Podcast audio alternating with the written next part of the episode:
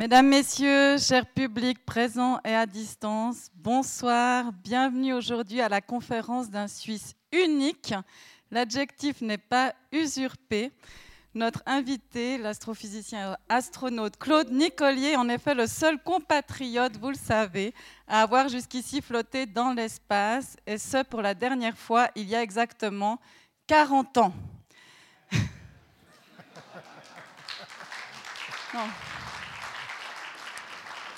Pour la première fois, j'ai dit la dernière fois, je crois. La première fois, la première fois, pardon. J'avoue que quand je vous avais invité, je ne l'avais pas réalisé. Pour ceux qui me connaissent, j'aime mentionner que certains événements sont le fruit de riches synchronicités.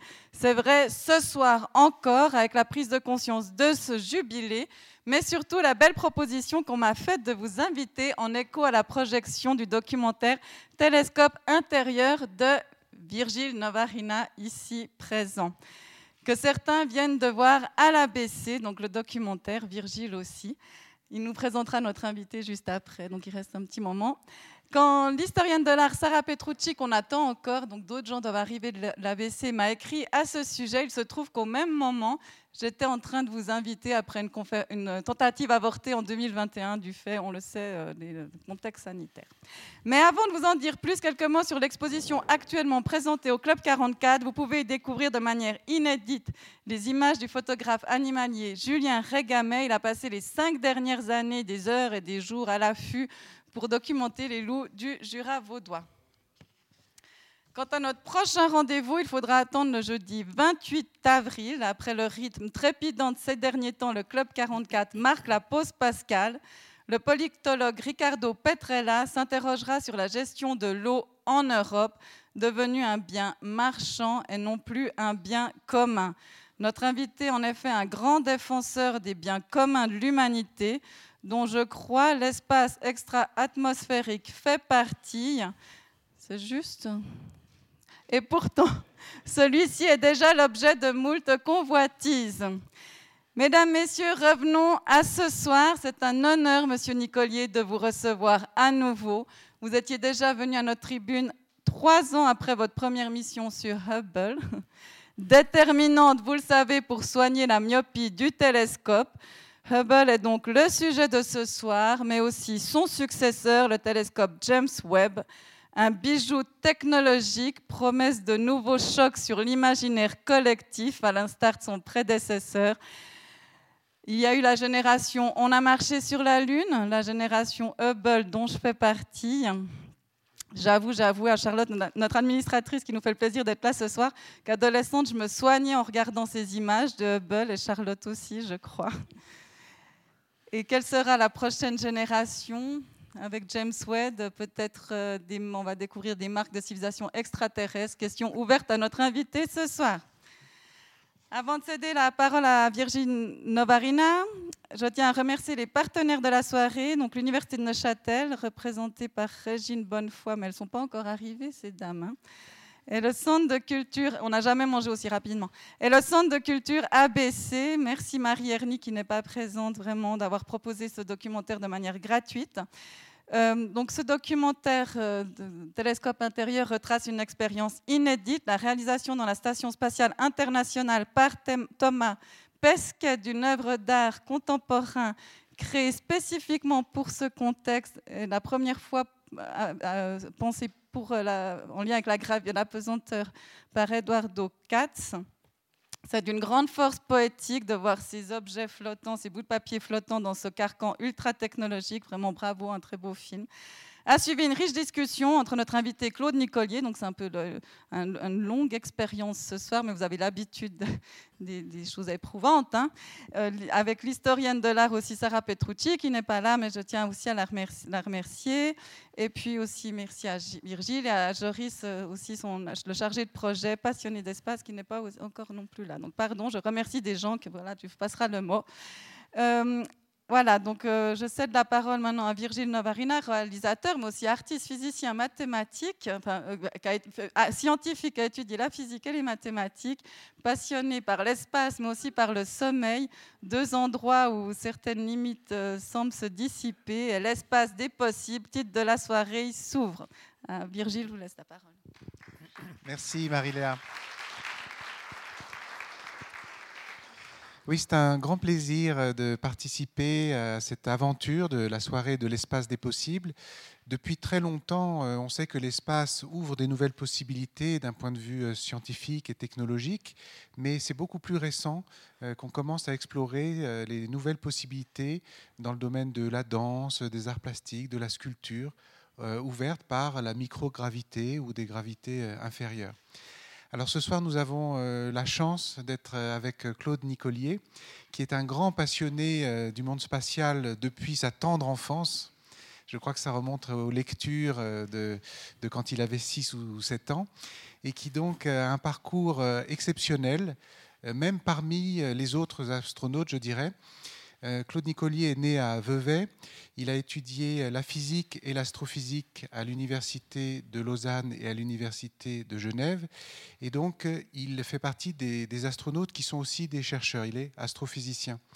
Ensuite, euh, il se dirige vers le pilotage. il devient pilote de ligne chez Swiss Air, mais aussi plus tard pilote de chasse et également pilote d'essai. Donc c'est une très grande expérience aussi du vol euh, en avion. Et euh, c'est en 1978 qu'il est sélectionné par l'ESA, donc l'Agence spatiale européenne, qui sélectionne euh, son premier groupe d'astronautes à l'époque, dont Claude Nicolier. Alors là commence une grande série d'entraînements, de, de, de, découvertes, qui aboutissent à quatre missions en collaboration entre l'ESA et la NASA. Et donc Claude Nicolier a fait quatre séjours dans l'espace. Et ce qui est particulier aussi, c'est qu'il a volé avec quatre navettes différentes à chaque fois. Et euh, ces quatre euh, euh, missions étaient très riches, très réussies, avec beaucoup d'expériences qui ont apporté beaucoup d'avancées. Et deux d'entre elles étaient dédiées à la maintenance, à la réparation du télescope Hubble, qui donc est en orbite à 600 km de la Terre depuis, je crois, 32 ans maintenant et qui a été euh, vraiment une révélation dans le sens où euh, ce télescope a permis tout d'un coup euh, d'avoir des images de centaines et de centaines de galaxies qui sont à des milliers, à des milliards même d'années-lumière de la Terre. Et donc ce nouveau champ des possibles qui a été ouvert grâce à Hubble a été donc euh, euh, réparé deux fois et maintenu des opérations de maintenance par Claude Nicolier, qui a fait des sorties extravéhiculaires pour s'amarrer seul au télescope Hubble, le réparer et revenir sur Terre. Et donc aujourd'hui, il va nous présenter une conférence qui s'intitule En quête de nos origines avec Hubble et son successeur. Merci Claude. Je repasse un dernier moment la parole à Marie-Léa et bonne soirée, bonne conférence. Merci Virgile, à vous la parole et merci encore d'être de retour ici. C'est vraiment un grand honneur. Un grand merci, Marie-Léa et Virgile, pour vos aimables introductions. Et puis c'est un grand plaisir pour moi d'être ici au Club 44, qui est une institution culturelle de haut niveau, ici à la Chaux-de-Fonds. Et c'est vraiment un grand honneur pour moi d'avoir été invité à faire cette présentation ce soir. On a eu une, séance magnifique euh, dans l'heure et demie qui a, précédé avec euh, ce magnifique euh, film de, de Virgile, avec un éclairage extrêmement intéressant sur l'aspect artistique de son télescope intérieur d'une part, et puis la vie dans la Station spatiale internationale, une très belle prestation de Thomas Pesquet également. Euh, qui est un ami personnel que j'aime beaucoup. C'est un astronaute euh, brillant d'une part, et puis qui a tellement communiqué son expérience de, deux vols de chacun de six mois dans la Station spatiale internationale. Enfin, C'était un plaisir de partager ce moment euh, avec toi, Virgile, et avec ton équipe. Alors, mon éclairage va être un petit peu différent ce soir parce que j'ai cette passion dévorante pour les, pour les télescopes et pour le ciel. Euh, pour tous les objets qui, peuplent euh, l'univers. Euh, c'était mon, métier pendant quelques années avant de, comme cela a été mentionné, de faire pas seulement de pilotage que j'ai poursuivi pendant, pendant longtemps, même quand j'étais à Houston à l'entraînement pour les vols avec la navette, je rentrais des États-Unis vers la Suisse pour continuer mon entraînement dans mon escadrille, l'escadrille 5 de, de Hunter. Donc j'ai toujours eu en parallèle cette passion et ces activités dans les domaines scientifiques et le, pilotage. Mais je dirais que j'ai une affection particulière pour, euh, pour, les télescopes en général, et tout spécialement pour le télescope que vous voyez ici à, gauche, le télescope euh, Hubble. Euh, par contre, on a eu depuis quelques mois, enfin depuis décembre l'année dernière, le lancement du successeur du télescope Hubble, le James Webb Space Telescope, qui est à, à droite sur cette image. Et puis j'en parlerai également vers la fin. Alors, on peut éteindre peut-être ces lumières-là. Euh, trop de lumière, voilà. Le ciel est tellement beau que. Et puis c'est relativement sombre. S'il y a trop de lumière dans la salle, ça passe pas bien. Euh, c'est une, photo absolument extraordinaire. Parce que avant de devenir un astronaute, j'étais un astrophysicien et j'ai eu l'occasion de faire euh, des travaux de recherche dans le domaine de la photométrie photoélectrique, qui était une des spécialités de l'Observatoire de Genève à l'époque des séjours au Gornograd et au Jungfraujoch, mais également dans l'hémisphère sud, aux observatoires de, l'ESO, European Southern Observatory au Chili. Euh, la recherche en astronomie depuis la Terre, pratiquée depuis des siècles, continue de nous fournir des résultats de très grande valeur euh, sur euh, les processus physiques qui ont lieu dans l'univers. Et là, vous avez une très belle image de ce qu'on appelle le VLT, Very Large Telescope, dans le désert d'Atacama, au Chili, à 2600 mètres d'altitude la photo est splendide parce que vous voyez la, Voie lactée, vous voyez les nuages de Magellan, vous voyez la, lumière zodiacale, vous voyez la constellation d'Orion, mais elle a une orientation un peu étrange parce que c'est vu depuis l'hémisphère sud, donc elle est un petit peu retournée par rapport à ce qu'on voit de l'hémisphère nord.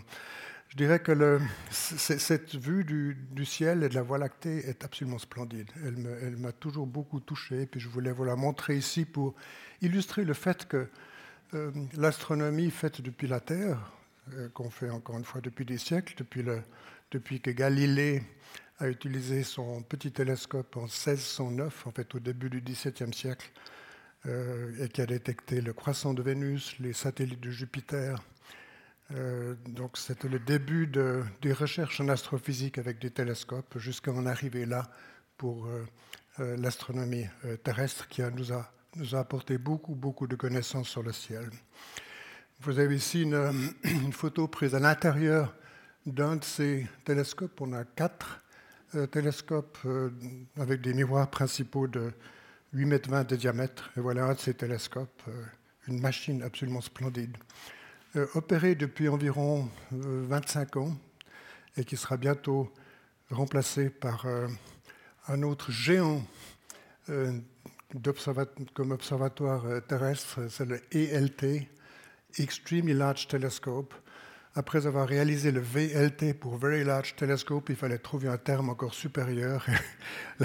L'ESO utilise le terme de ELT pour Extremely Large Telescope. Imaginez un télescope avec un miroir principal de 30 mètres de diamètre, euh, qui est en construction actuellement au voisinage du, VLT, du Large Telescope, et qui sera opéré à partir de 2025 environ.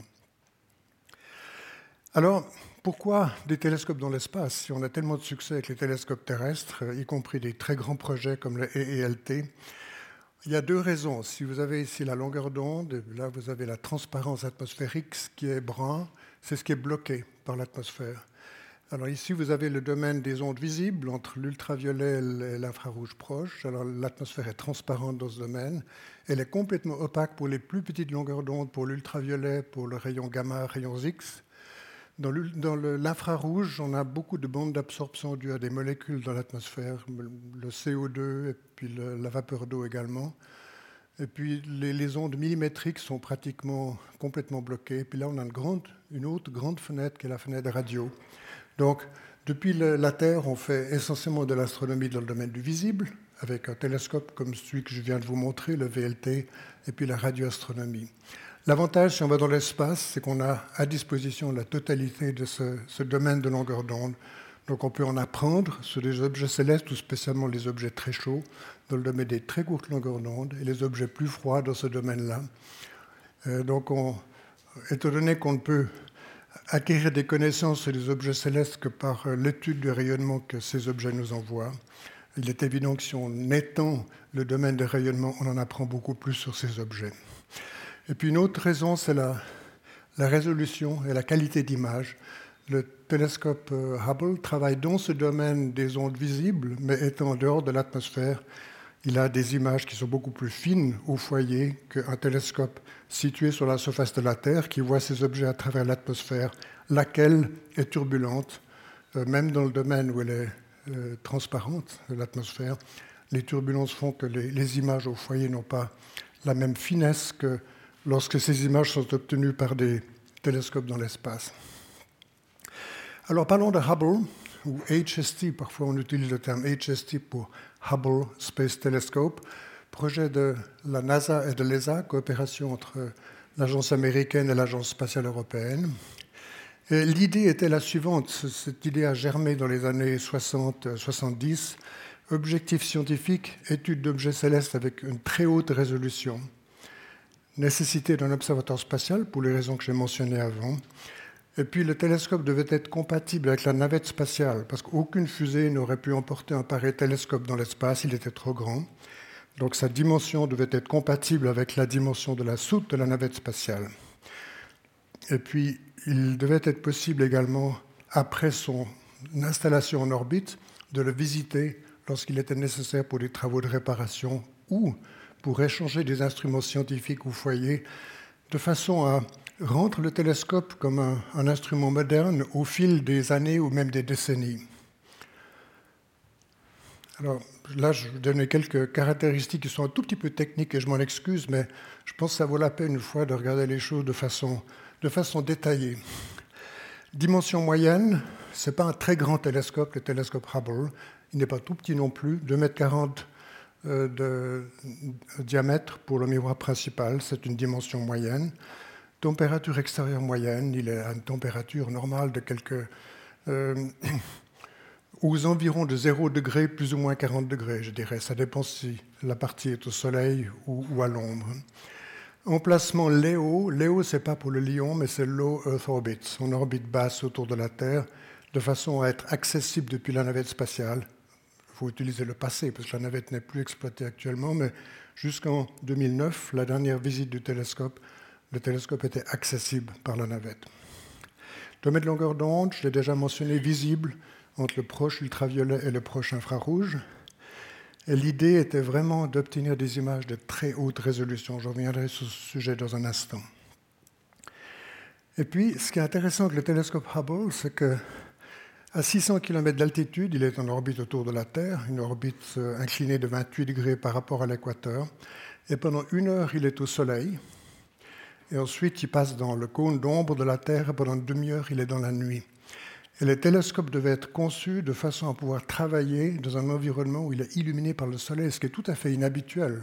Parce que les télescopes terrestres, comme le VLT, euh, ils travaillent de nuit, bien sûr. Et on ne peut pas les utiliser de jour, bien entendu, parce que le ciel est bleu et il bloque les, les objets célestes. Mais cette idée d'avoir un télescope qui va détecter et prendre des images d'objets extrêmement peu lumineux, comme des galaxies lointaines, alors que le télescope est illuminé par le Soleil, c'est un challenge sur le, plan technique. C'est pour ça que le télescope est complètement fermé, il est cylindrique, un petit peu comme le télescope intérieur, finalement, euh, avec des panneaux solaires que vous voyez là, mais le télescope doit être complètement fermé parce qu'il doit être capable d'être utilisé pendant le jour orbital et pas seulement la nuit orbitale.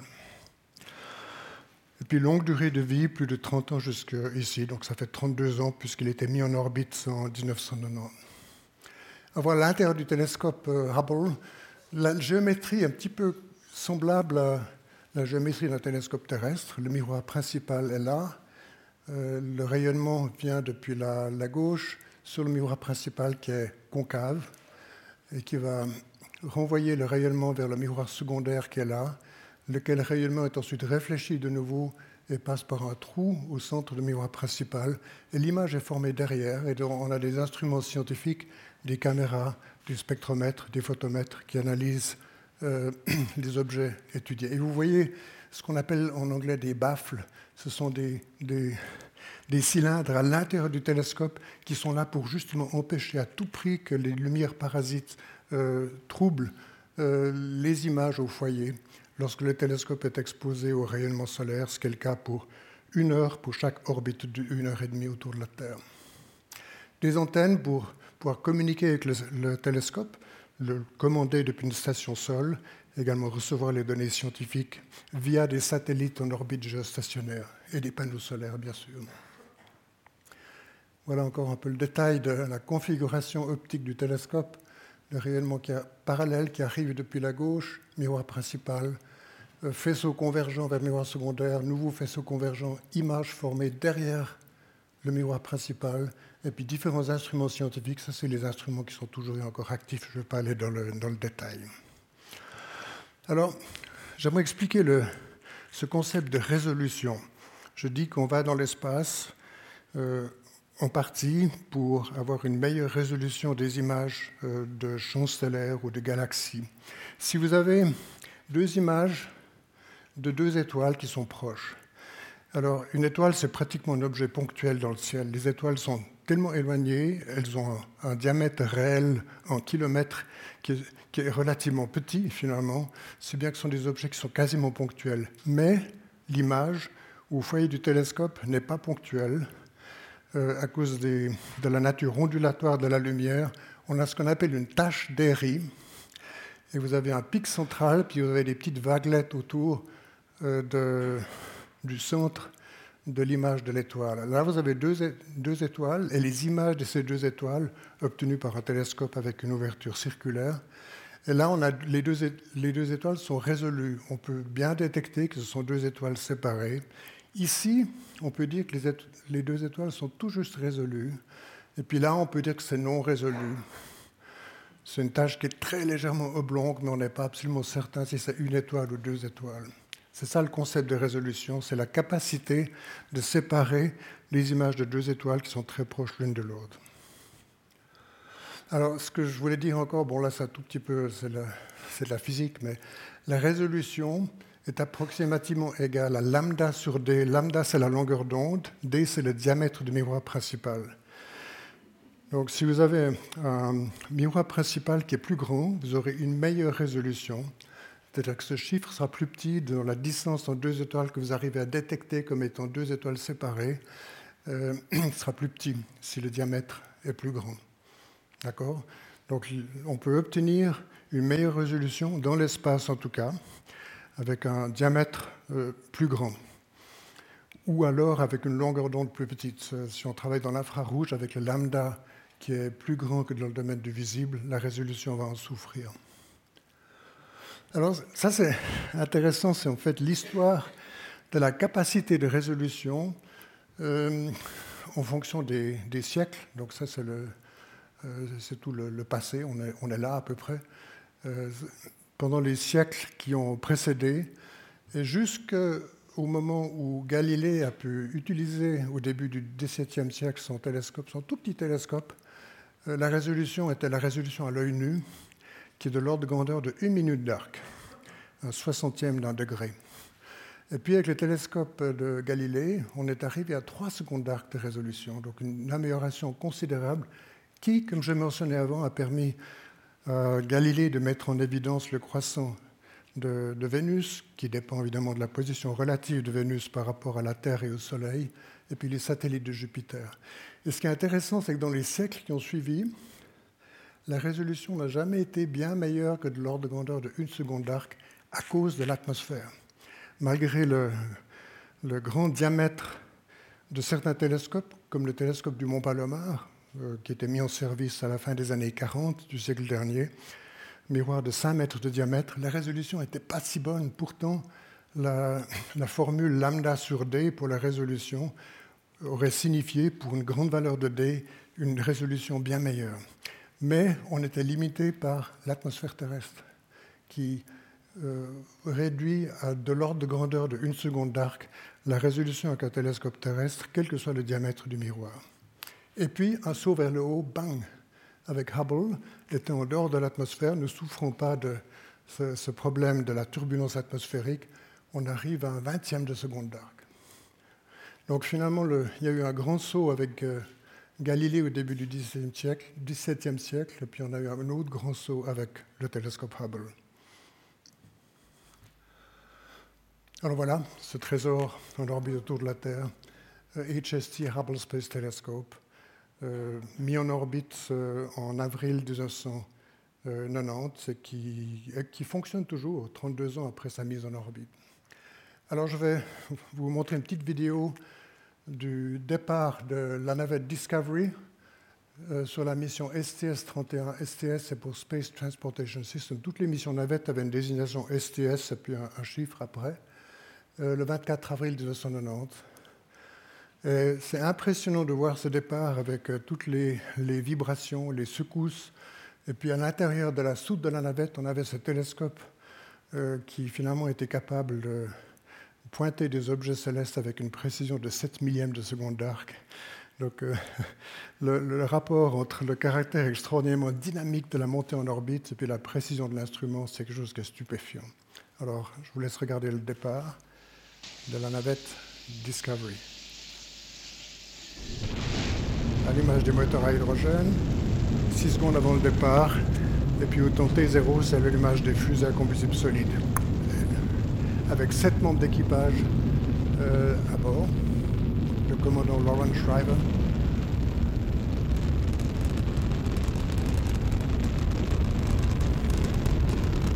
Ah, il va arriver dans les nuages, il disparaît dans les nuages, il va ressortir dans un moment, il ne faut pas en faire de soucis.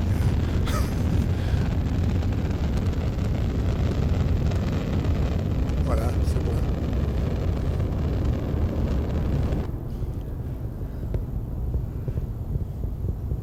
Relativement peu d'accélération au départ. On avait seulement l'ordre de grandeur de 1 G et demi au départ parce qu'on était tellement lourd, tellement massif que le rapport poussée et poids finalement n'était pas tellement élevé. On n'avait qu'un G et demi au moment du départ. Par contre, on avait 3 G à la fin de la montée, 8 minutes et demie après le départ.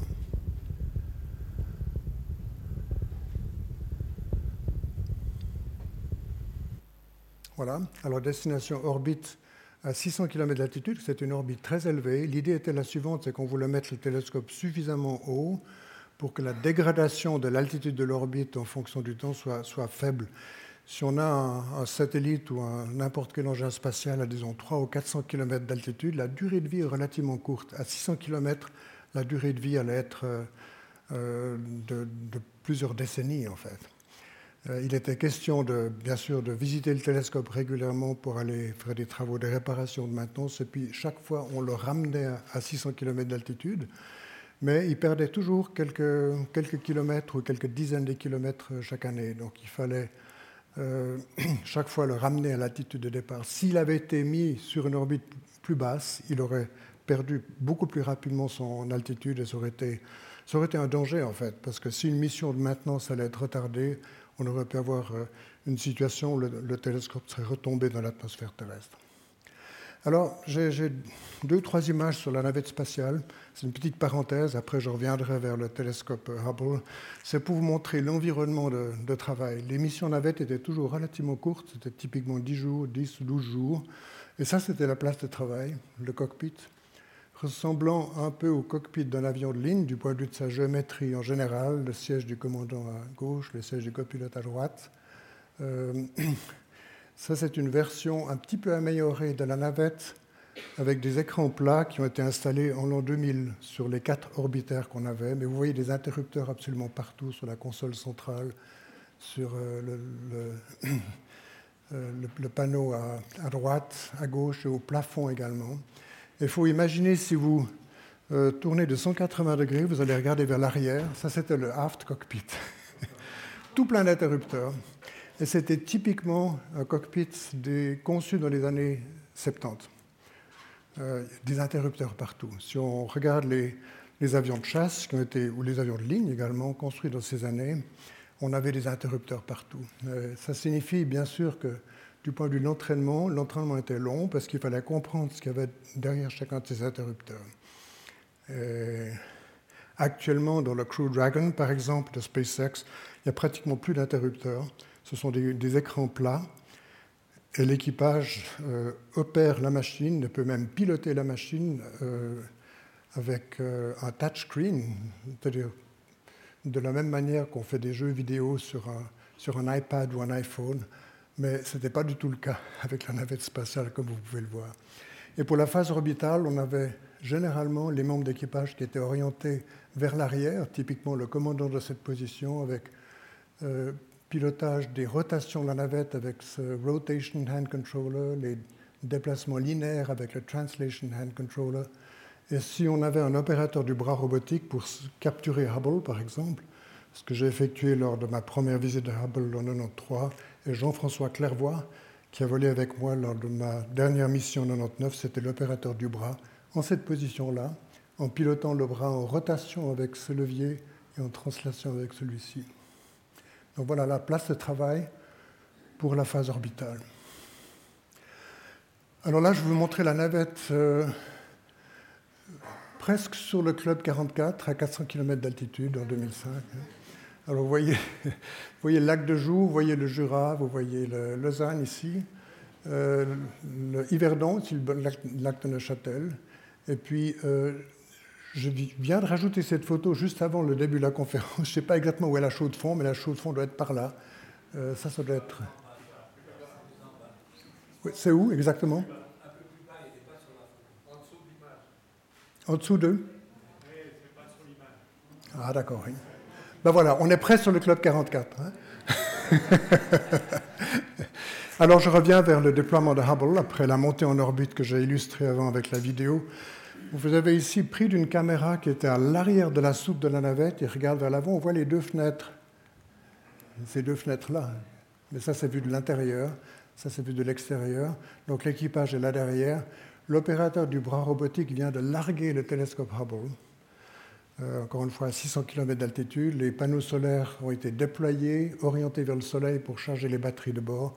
Initialement, le télescope remplissait la totalité du volume de la soute, avec les panneaux solaires complètement repliés, bien sûr. Alors, euh, tout le monde était content à ce moment-là. Les gens étaient excités à l'idée qu'on allait euh, bientôt recevoir des images d'une extraordinaire précision avec ce télescope en, orbite. Mais en fait, ce qu'on attendait, c'était typiquement ce type d'image pour une étoile. Puisqu'on avait, c'était ça. Les images étaient, floues, tout simplement.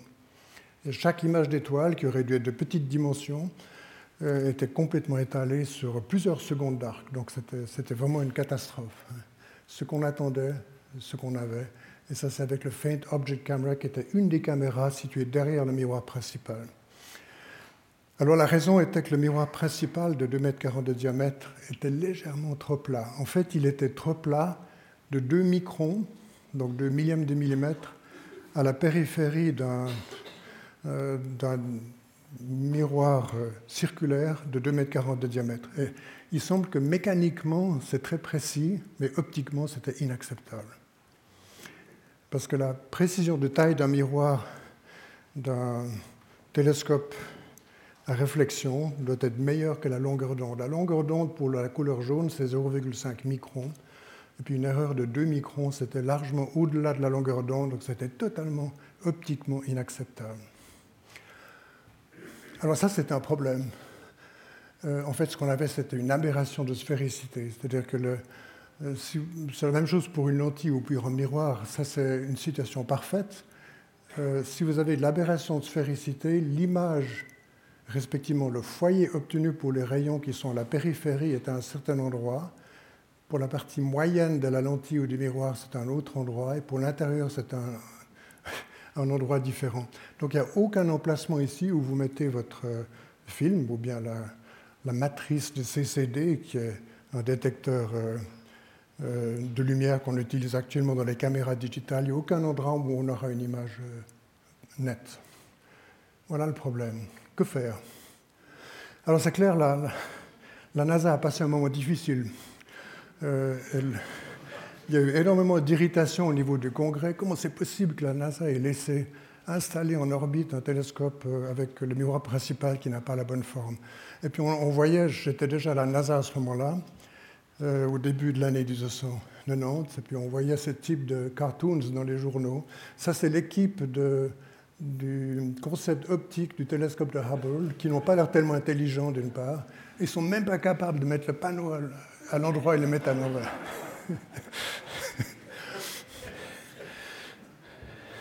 Mais je peux vous dire que pour la NASA, c'était un moment difficile.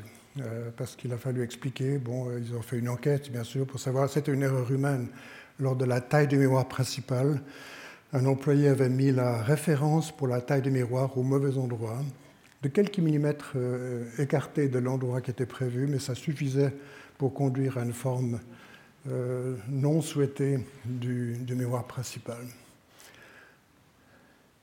Alors, il était question de toute façon d'aller visiter le télescope régulièrement avec la navette et des astronautes spécialement entraînés et équipés pour des travaux de réparation si nécessaire ou pour échanger des instruments scientifiques au foyer. Et voilà, toutes les missions de, maintenance, on les appelait SM pour Servicing Mission, qui ont été effectuées. La première en décembre 1993, objectif principal était de corriger euh, l'optique. Non pas en échangeant le miroir principal, ce n'était pas possible, mais en installant un correcteur d'optique pour chacun des instruments scientifiques au foyer. il y en a eu quatre autres, SM2 en février 1997, 3A en décembre 1999, et j'y ai participé euh, de nouveau, 3B en mars 2002, et la dernière en mai 2009. Euh, et c'était deux ans avant le retrait du service de la navette. Ce retrait a eu lieu en 2011.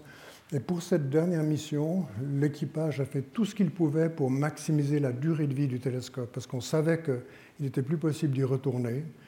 Ils ont échangé tous les gyroscopes, toutes les batteries de bord, qui étaient les, les, composantes les plus fragiles, je dirais, du télescope. Mais ça marche encore, le télescope fonctionne toujours et encore, euh, environ 13 ans après cette dernière intervention. Alors voilà, cinq missions au tout, et j'ai eu le privilège d'effectuer comme membre d'équipage la première et la troisième. Alors voilà l'équipage qui a été désigné pour la première visite de Hubble, prévue pour euh, fin 93, donc euh, trois ans et demi après le déploiement du télescope en orbite. Et pour moi, un immense bonheur. Vous imaginer, j'avais été astrophysicien, j'étais devenu astronaute et on me demande, avec euh, mes six collègues américains, dont une américaine, d'aller réparer Hubble et puis le rendre, le rendre utilisable, parce qu'il n'était pratiquement pas utilisable pendant les trois et demi premières années de son exploitation. Pour moi, un immense bonheur. Dick Cavey, Jeff Hoffman, Tom Akers, Katie Thornton, Ken Bowersox, le copilote, Story Musgrave et moi-même. Alors on s'est entraîné de façon vraiment intense pendant une année, de fin 92 à fin 93. Et la NASA nous a fait comprendre que failure is not an option, c'est-à-dire que l'échec n'était pas une option. Avec l'embarrassement d'avoir laissé mis en orbite un télescope avec euh, le miroir principal qui n'avait pas la bonne forme et qui le rendait pratiquement inutilisable. Il voulait absolument que la visite du télescope, la première visite, et l'installation du correcteur d'optique soient un succès. Et pour nous, je peux vous dire que c'était, une grosse charge sur nos épaules. On avait cette responsabilité de, faire le travail correctement. C'est clair que toute la partie du design du correcteur d'optique a été faite par d'autres, avec beaucoup, beaucoup de, de soins et de talent mais nous avions la responsabilité de l'installer de façon euh, adéquate et correcte dans le télescope pour qu'il devienne un instrument utilisable. Je me rappelle de ce moment, c'était la nuit du 1er au 2 décembre 1993. On avait passé les trois dernières nuits euh, dans le quartier des équipages à Kennedy Space Center en Floride. On s'est levé à 10 heures du soir, le, soir avant notre départ. Déjà une semaine avant, le lancement, on allait se coucher à 2 h de l'après-midi, on se levait à 10 h du soir pour pas qu'on ait le, jet lag le jour du lancement. Euh, et puis à 1h30 du matin, on nous a amenés avec un petit bus vers la rampe de lancement. Je peux vous dire qu'on a la gorge serrée quand on voit ça. Euh, c'était une mission qu'il fallait réussir et ça n'avait jamais été fait avant, faire des travaux de réparation majeurs sur un instrument scientifique complexe dans l'environnement spatial. Alors on est monté avec un ascenseur jusqu'à ce niveau, ensuite on a été sur ce pont jusque vers le White Room, on fait les derniers préparatifs avant de se mettre dans la cabine, que vous voyez ici, sept personnes, les jambes en l'air. On est assis comme vous l'êtes ici pour l'atterrissage, mais pour le lancement, on a les jambes en l'air. bon, c'était lors de trois heures avant le, départ, et ça c'est le départ, à 4h26 du matin, le 2 décembre 1993. Alors, c'est clair, on a, on a, trouvé Hubble en orbite, mais ce n'était pas par hasard. Hein. c'est clair, on avait une, grande systématique dans toutes les manœuvres qu'on a effectuées dans les, dernières heures avant la capture. On voyait le télescope comme une étoile dans le ciel qui devenait de plus en plus brillante, en tout cas quand il était illuminé par le soleil. Quand on était aux environs de minuit local, pas illuminé par le soleil, on ne voyait plus le télescope, mais après le coucher du soleil, avant le lever du soleil, on le voyait.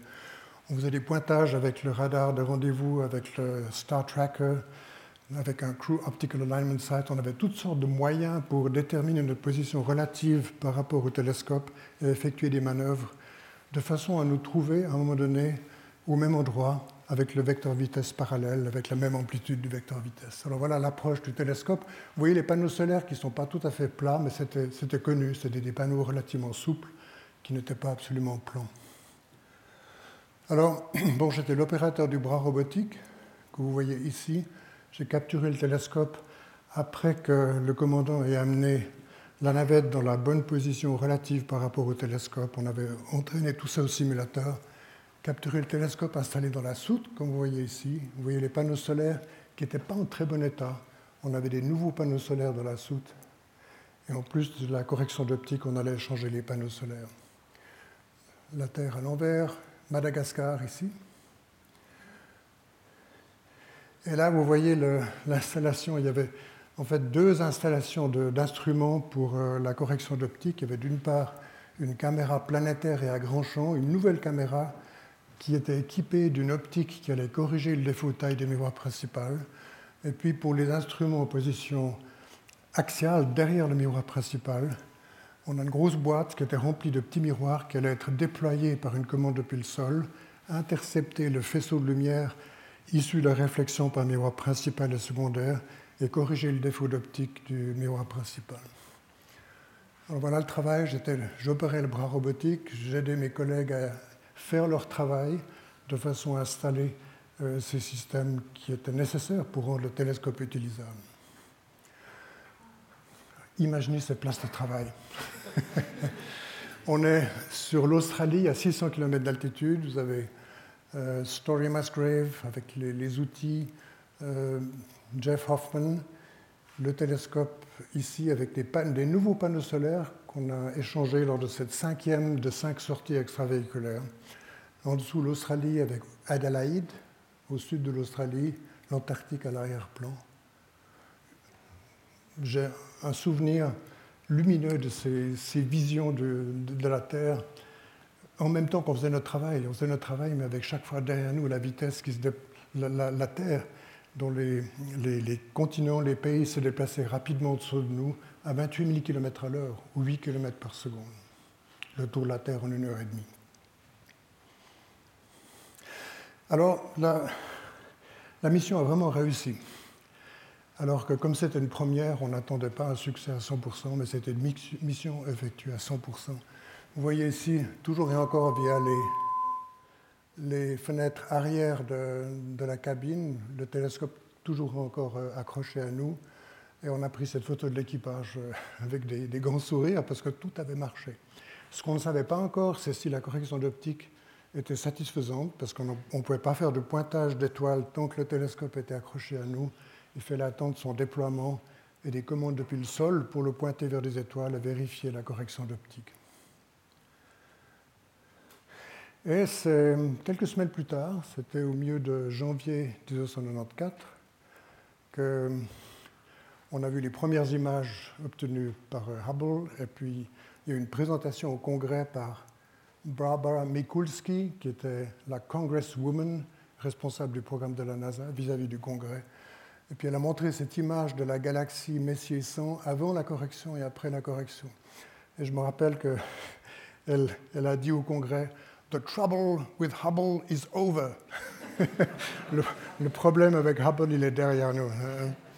C'était un moment très spécial pour nous. Vous pouvez imaginer la, la satisfaction, et pas seulement de nous, mais tous ceux qui avaient participé à, l'élaboration de ce projet. C'était pour nous un, très grand moment. The trouble with Hubble is over. Et dans les, mois qui ont suivi, et puis au début de l'année 95, on a eu toutes sortes de résultats avec Hubble qui ont été stupéfiants. Il y a eu par exemple la collision de débris de comètes avec l'atmosphère de Jupiter. Vous voyez les, cicatrices laissées dans l'atmosphère de Jupiter par cette euh, collision. Et puis cette magnifique photo de Messier 16, euh, Eagle Nebula, qui sont des nuages de matière interstellaire dans notre galaxie, à partir desquels se forment des étoiles, et toujours avec une précision extraordinaire. Donc c'était cette immense satisfaction de voir le télescope, il fonctionnait comme on attendait de lui au départ. Et ça, c'était un très beau résultat aussi. Ce sont des proto-étoiles dans la nébuleuse d'Orion. Proto-étoiles, ce sont des condensations de globules de matière interstellaire suffisamment denses pour qu'au centre, il y ait des régions qui sont à relativement haute température. C'est pour ça que ça rougeoie au centre, mais on n'a pas encore la température permettant les réactions thermonucléaires qui expliquent par exemple le rayonnement du Soleil et toutes les étoiles qui sont des étoiles euh, adultes, si on peut dire. Ça, c'est des, fœtus étoiles, si on peut dire. vous voyez le terme ici utilisé, protoplanetary disk. Non seulement ce sont de futures étoiles, mais ce sont de futures étoiles qui seront entourées de systèmes planétaires parce qu'il y a des disques de matière sombre autour de l'étoile qui se forment. Ça, c'est un extraordinaire résultat et une immense satisfaction de voir dans la nébuleuse d'Orion et beaucoup d'autres endroits des étoiles en formation avec de futurs systèmes planétaires autour de ces étoiles. Et puis un résultat qui nous a beaucoup touché aussi, c'est le premier Deep Field. L'idée était la suivante. Euh, pointer le télescope dans une région du ciel, dans une petite région du ciel, typiquement quelques minutes d'arc sur quelques minutes d'arc, donc beaucoup plus petit que le diamètre de la pleine Lune, et puis le laisser pointer pendant des jours dans la même région du ciel. Le télescope est capable, toujours et encore maintenant, de pointer avec une précision de 7 millièmes de seconde d'arc et de garder ce pointage pendant non seulement des, des minutes, des heures, mais des jours. Et ça, c'est une image qui a nécessité 10 jours de pause dans la constellation de la Grande Ourse, qui est toujours visible depuis l'orbite de Hubble. Il faut vous imaginer, vous avez la Terre, vous avez l'orbite de Hubble, relativement peu inclinée par rapport à l'équateur. Si vous avez un objet céleste qui est dans la région de l'équateur céleste, il sera périodiquement occulté par la Terre. Mais si vous avez un objet céleste, galaxie ou autre, qui est proche du pôle céleste nord ou du pôle céleste sud, cet objet est toujours visible depuis l'orbite de Hubble. Et c'était le cas pour ce premier Deep Field. Alors, on avait encore une caméra qui n'était pas encore optimisée. Vous avez trois carrés, trois grands carrés, plus un petit carré ici. C'était le Wide Field Planetary Camera. Mais ça, c'est ce qu'on obtenait après dix jours de pause dans une région où on ne voyait rien depuis la Terre. Et ça, c'est un résultat absolument stupéfiant. On voit des centaines et des centaines de galaxies dans cette toute petite fenêtre. Et ça nous a révélé l'extraordinaire richesse en galaxies de notre univers. C'est depuis ce moment qu'on a pu réaliser que l'univers est riche d'environ 100 milliards de galaxies. Et chaque galaxie contient de l'ordre de grandeur de 100 milliards d'étoiles, comme notre propre galaxie. Donc c'est vraiment stupéfiant comme résultat. Et je dirais que c'est probablement le, résultat le plus extraordinaire avec Hubble, c'est de mettre en évidence l'extraordinaire richesse en galaxies de notre univers. Alors, grande chance, j'ai été redésigné pour une nouvelle visite de Hubble six ans plus tard. C'était prévu pour fin 99. Cette fois-ci, j'étais un des membres d'équipage prévu pour une sortie extravéhiculaire. Ça, c'est l'entraînement en piscine pour simuler les conditions d'impesanteur avec un modèle de très haute précision du télescope Hubble. Ça, c'est la soute de la navette, le bras robotique, les outils. Donc, des moyens d'entraînement extrêmement précis et raffinés qui permettaient d'éviter les surprises. Parce que si vous vous entraînez dans un environnement qui est très proche ou même exactement euh, le même que l'environnement que vous allez trouver là-haut, quand vous êtes là-haut, vous n'êtes pas surpris parce que vous avez vu cet environnement à de nombreuses reprises et ça vous donne confiance dans la capacité de faire le travail. Alors voilà, on est parti de nouveau en décembre, donc c'était six ans après la première visite. C'était euh, Servicing Mission 3A. C'était la deuxième sortie extravéhiculaire. Et je suis là avec mon collègue euh, Mike Fall. Ici, je suis au bout du bois robotique en train d'installer une nouvelle caméra dans le télescope, Fine Guidance Sensor. Et en plus, on a échangé l'ordinateur principal de Hubble et des gyroscopes, dont quatre étaient tombés en panne sur six, et les deux qui restaient n'étaient pas suffisants pour permettre au télescope de pointer précisément vers les objets célestes. Mais vous voyez la dimension du télescope, vraiment un très très gros instrument, 16 mètres de haut à peu près. Mon collègue Mike Fall, je suis là en train d'insérer dans le télescope un nouveau Fine Guidance. Ça, c'est celui qui ne fonctionnait plus, que j'avais mis en position temporaire sur le côté du fuselage Ensuite, je l'ai mis dans un coffret thermostabilisé pour le ramener à terre. Voilà, avec mon collègue Mike Fall, on a passé un peu plus de 8 heures pour faire ce travail, euh, mais tout a, tout a bien marché. Mais on, a eu quelques problèmes. C'était prévu 7 heures, mais ça a duré plus de 8 heures. On a eu quelques problèmes pour insérer euh, cette, caméra de pointage dans le télescope. Et vous voyez que là, j'ai la tête en bas, j'ai la tête vers la Terre, parce que vous avez la réflexion de la Terre sur la visière de mon casque. J'avais les pieds dans la soute de la navette, et quand je regardais en l'air, je voyais la Terre à l'envers au-dessus de moi. Les outils, ça c'était un outil qui s'appelait le Pistol Grip Tool. On est au Texas, alors les, gens aiment les pistolets là-bas, puis ils avaient ce, tournevis motorisé, ils l'appelaient le Pistol Grip Tool. Et encore une fois, on avait beaucoup, beaucoup, beaucoup tout entraîné. Et puis tout l'équipement qui, est devant moi, je l'avais eu à de nombreuses reprises dans la piscine et je savais comment utiliser tout ce matériel. Alors, il y a peut-être une surprise ici, c'est le drapeau américain. Pas le, euh, sur le, film de Virgile, de Thomas Pesquet, il avait un drapeau français. Donc, on, se serait attendu à ce que le Suisse Nicolier ait le drapeau suisse. Euh, c'est vrai, j'ai demandé à la NASA, mais c'était malheureusement trop tard. J'étais vraiment occupé dans cet entraînement. Et de l'ordre de six semaines avant le, lancement, j'ai dit à la NASA, I would like to have the Swiss flag here. Claude, it's much too late now. We have to change all the paperwork. Hein. Il devait changer toute la documentation. Hein. C'est pourtant pas très compliqué parce que c'est fixé du velcro là, mais, mais hum, j'ai essayé, mais je n'ai pas. Pour moi, c'était pas pas grave, mais je sais que beaucoup de, mes compatriotes ont été un peu déçus. Claude, est-ce que c'est toi qui as choisi le drapeau américain et pas le drapeau suisse Non, mais je, m'y suis pris trop tard. puis là, l'ESA ne m'a pas beaucoup aidé. J'étais un petit peu isolé là-bas à Houston, loin du centre des astronautes européens à Cologne. Ils ne sont pas beaucoup occupés de moi. Et puis, je réagis trop tard. Claude, it's too late.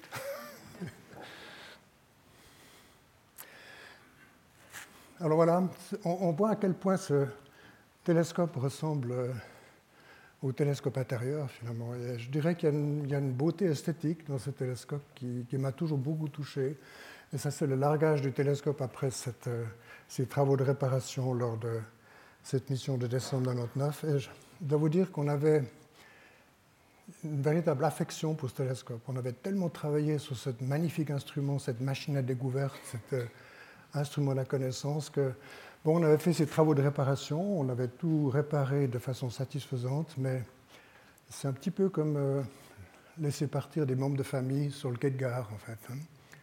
On était un petit peu triste parce que le télescope, on, le laissait partir et puis on allait rentrer. Hein. Donc il y avait vraiment un, aspect émotionnel qui, m'a toujours beaucoup touché. J'avais une affection particulière pour cet instrument. Ce n'était pas seulement un ensemble de, pièces de métal, de, verre et de, polycarbonate. Euh, non, c'est un, instrument qui. Je me sentais très proche de cet instrument, toujours et encore maintenant. Et cette photo me touche beaucoup. Je me rappelle de la petite larme que j'ai eue quand on a laissé partir Hubble. On l'avait soigné, on l'avait réparé, mais c'est un ami très proche et on s'éloignait de lui. Je pense que vous me comprenez. C'était le jour de Noël. Le déploiement a eu lieu le jour de Noël.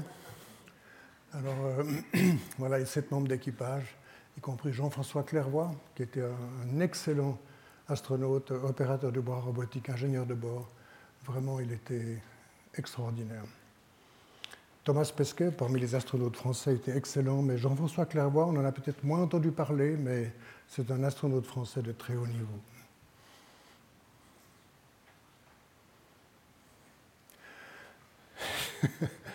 alors, ce jour de Noël, j'avais, parce qu'en tant que Suisse, il fallait que je prenne quelque chose de, la nourriture suisse. Alors, les, Français ont tendance à prendre des, plats très raffinés. Thomas Pesquet, il a du Ducasse, enfin, des, grands euh, cuisiniers français.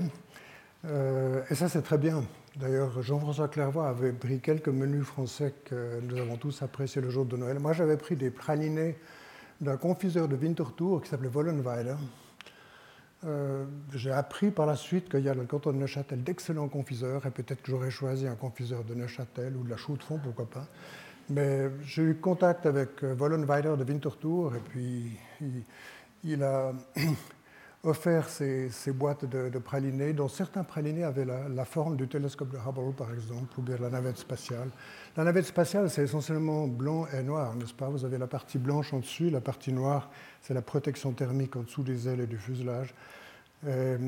finalement, le télescope Hubble euh, avait aussi du, sombre et du moins sombre, euh, très bien reproduit par, euh, par Wollenweider.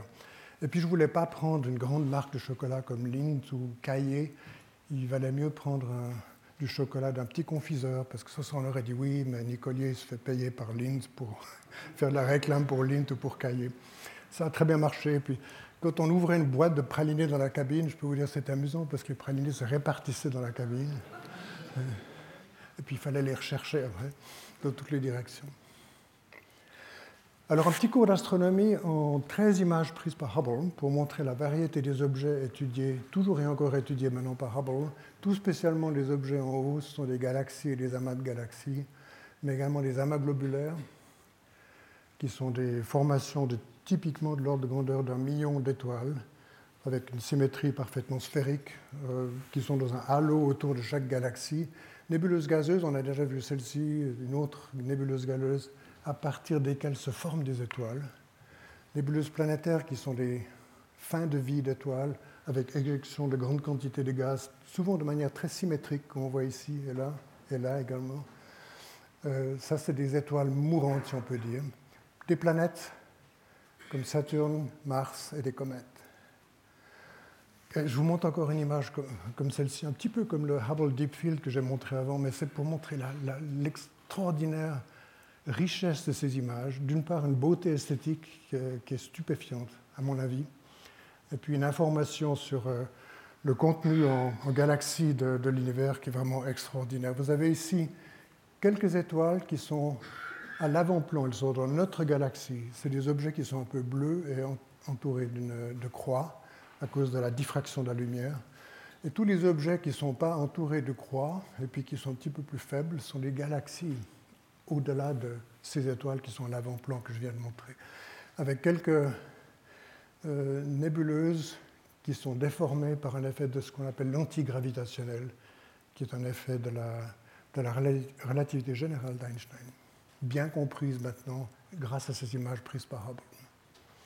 Et ça, c'est une magnifique image aussi qui été publiée en 2020 chaque année, l'équipe scientifique du télescope Hubble à Baltimore publie une image, qui est la belle image qui a été prise ces 12, derniers mois, à l'occasion de l'anniversaire du lancement de Hubble, qui est donc en avril. Et ça, c'est ce qui a été publié en avril 2020. C'est des nuages de matière interstellaire dans le grand nuage de Magellan, qui est un satellite de notre galaxie, à 160 000 années-lumière, c'est-à-dire relativement proche de nous. Et vous allez voir cette vidéo, cette splendide vidéo de ce, ce nuage de matière interstellaire dans le grand nuage de Magellan. Regardez, c'est des régions de formation d'étoiles. C'est comme un petit nid à étoiles ici. des étoiles se forment là. La couleur rouge est caractéristique de l'hydrogène.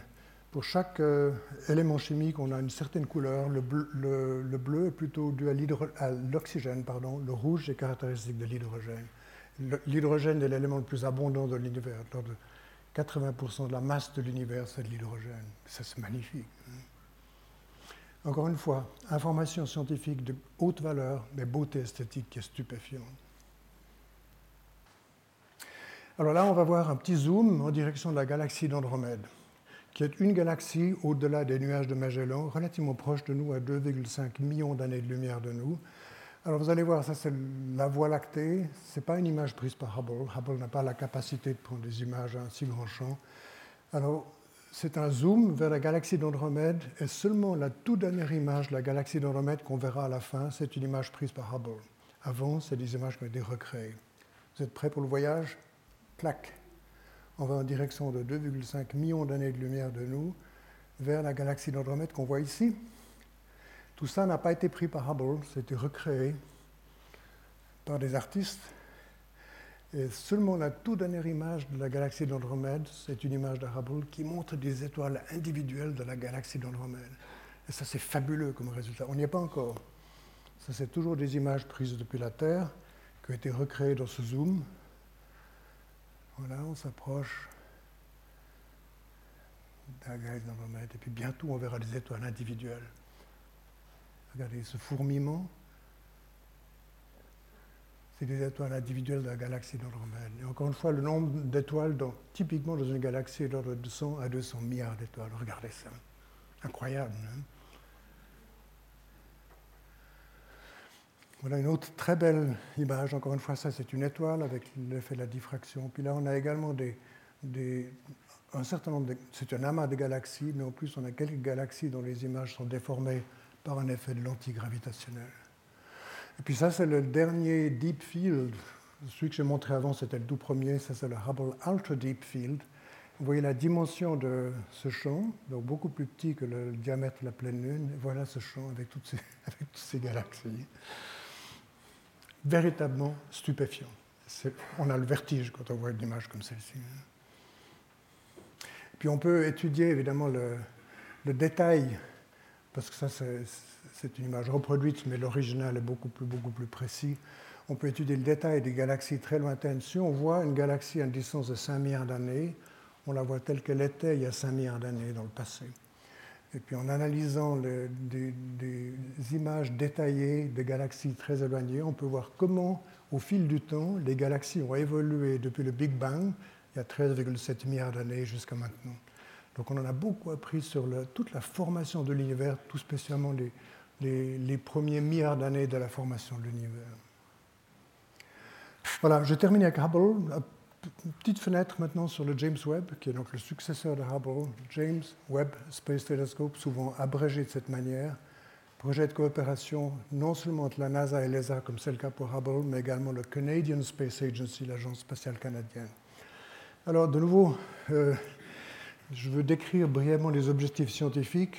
Euh, étude d'objets très éloignés, premières étoiles et premières galaxies, et étude des exoplanètes ce qui n'était pas un objectif pour Hubble, parce qu'à l'époque où Hubble était lancé, on n'avait pas encore détecté d'exoplanètes. Alors il faut un, télescope travaillant dans l'infrarouge IR, c'est pour infrarouge proche et moyen, Near and Mid-Infrared en anglais. Et le télescope, ce qui est intéressant, c'est que euh, contrairement au télescope Hubble, qui est un télescope complètement fermé parce qu'il est périodiquement exposé au Soleil, le télescope James Webb est constamment à l'ombre, donc on va le construire comme un télescope complètement ouvert, de façon que la température de tous les composants du télescope soit la même et qu'elle soit très basse. Le problème, si on travaille dans le domaine de l'infrarouge, si le télescope est trop chaud, il rayonne lui-même dans l'infrarouge. Donc le rayonnement du télescope lui-même va noyer le rayonnement infrarouge des objets qu'on étudie. Donc il fallait avoir un télescope très froid, et pour ça il fallait un télescope complètement ouvert et toujours à l'ombre. Voilà le télescope. Donc, multimiroir, on a 18 de ces miroirs hexagonaux euh, qui ont été déployés alors que le télescope arrivait à sa destination. Le télescope, le miroir secondaire a été déployé également. Puis ici, on a une protection thermique euh, et optique du télescope contre la lumière du Soleil, de la Terre et de la Lune. Le télescope est exclusivement exposé à l'univers noir et froid. Et puisqu'il est complètement ouvert, sa température va s'abaisser à une très très très faible valeur, de l'ordre de moins 230 degrés centigrades. Donc si une fois vous allez là-bas, il ne faut pas toucher le télescope avec les doigts parce que vous allez, vous allez avoir des gelures très rapidement. Moins 230 degrés centigrades ou à peu près 40 Kelvin. Vous voyez la dimension du miroir de James Webb par rapport au miroir de Hubble. Donc euh, si on a un miroir plus grand, d'une part, on aura une meilleure résolution, ça vous le savez déjà, et on aura également la capacité de voir des objets plus faibles parce qu'on récolte une plus grande quantité de, rayonnement de, l'objet en question. Alors, caractéristique, là je vais aller assez vite parce que c'est des détails. Lieu principal segmenté de 6,5 m de diamètre. Euh, sur une orbite halo autour du point Lagrange L2 du système Soleil-Terre, 1,5 million de kilomètres de la Terre dans la direction de l'antisoleil. Je vais montrer une image dans un moment. Alors, il travaille dans l'infrarouge parce que, à cause de l'expansion de l'univers, les objets qui sont très éloignés, leur rayonnement est déplacé dans le domaine des grandes longueurs d'onde, donc typiquement vers l'infrarouge. Donc, si on veut voir des objets très éloignés, il faut travailler dans l'infrarouge et pas dans le visible et encore moins dans l'ultraviolet. On va jusqu'à 30 microns de longueur d'onde, ce qui est vraiment l'infrarouge euh, relativement lointain. On l'appelle l'infrarouge euh, moyen sur le mid-infrared. Haute résolution de l'infrarouge proche. Euh, par contre, évidemment, à cause de ce lambda sur D pour la résolution, si le lambda, la longueur d'onde augmente beaucoup, la résolution va être diminuée. Donc à 30 microns, on a une résolution qui est inférieure à la résolution de, de à cause de la grande longueur d'onde exposé seulement l'espace noir et froid, je l'ai déjà mentionné, durée de vie limitée à 10 ans. Il est sur euh, ce point de Lagrange L2. Là, vous avez le Soleil, vous avez la Terre, la Lune. Et le point de Lagrange L2, c'est un point qui est situé à 1,5 million d'années de lumière, loin de la Terre, dans la direction de l'anti-Soleil. Et si vous avez un vaisseau spatial qui est là, ce vaisseau spatial va rester dans la même position par rapport à la Terre et au Soleil. Il va faire le tour, du Soleil en une année, c'est-à-dire 365,24-22 jours, en parallèle avec la Terre. Il va toujours rester au même endroit par rapport à la Terre. Et puis, étant donné qu'on ne veut pas être dans l'ombre de, la Terre à cet endroit, il est mis sur ce qu'on appelle une orbite halo aux environs de ce point de Lagrange L2. Alors, le télescope était extrêmement difficile à, concevoir. Il a coûté extrêmement cher. C'est de l'ordre de 10 milliards de dollars. Partagé, bien sûr, entre ces trois agences spatiales, mais c'était extrêmement compliqué et techniquement un, immense challenge. Vous voyez que ça, c'est le, miroir euh, segmenté, replié. Il y avait trois de ces euh, petits miroirs hexagonaux qui étaient repliés sur la partie gauche, l'autre la partie droite, de façon à pouvoir mettre ce télescope à l'intérieur de, l'enveloppe de la fusée Ariane 5 qui a été utilisée pour son lancement avec un lancement en décembre dernier, le jour de Noël, en fait le 25 décembre. Voyez ici la grande tente, cette protection thermique, encore une fois, isolant le télescope du rayonnement du Soleil, de la Terre et de la Lune, de façon que le télescope soit uniquement exposé à l'espace noir et froid. Et ça, c'est un grand. Vous voyez la grande dimension de, cette, euh, ce bouclier de protection euh, thermique et optique également. Alors vous voyez l'intérieur de la coiffe de la fusée Ariane 5 lors du lancement de, James Webb, qui était le jour de Noël 2021. Et là, vous allez voir, euh, pendant le mois qui a suivi le lancement, toute la, séquence du déploiement de ces différents appendices euh, du télescope. Alors il doit y avoir du son en principe, je ne sais pas si ça va venir. Ah voilà. Voilà, le télescope complètement replié sur lui-même. Ça, c'était un challenge technique aussi, vous pouvez imaginer. Déploiement de la protection thermique. Et tout ça, c'était alors que le télescope était en route en direction de ce point à 1,5 million de kilomètres de la Terre. Et tout commandé depuis une équipe sol à Baltimore. Bientôt, on va voir l'expansion de cette protection thermique et optique, encore une fois, c'est les deux rôles qui sont joués.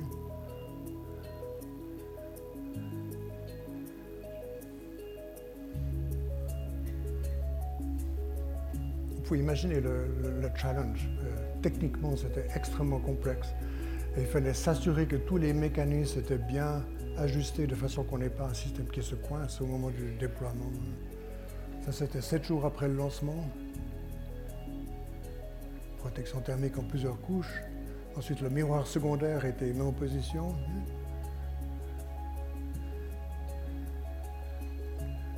Après, on joue.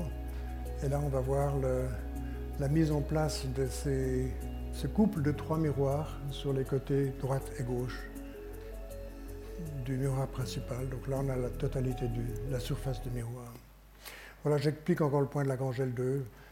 Euh, ce point donc à 1,5 million de kilomètres de la Terre dans la direction de l'anti-soleil.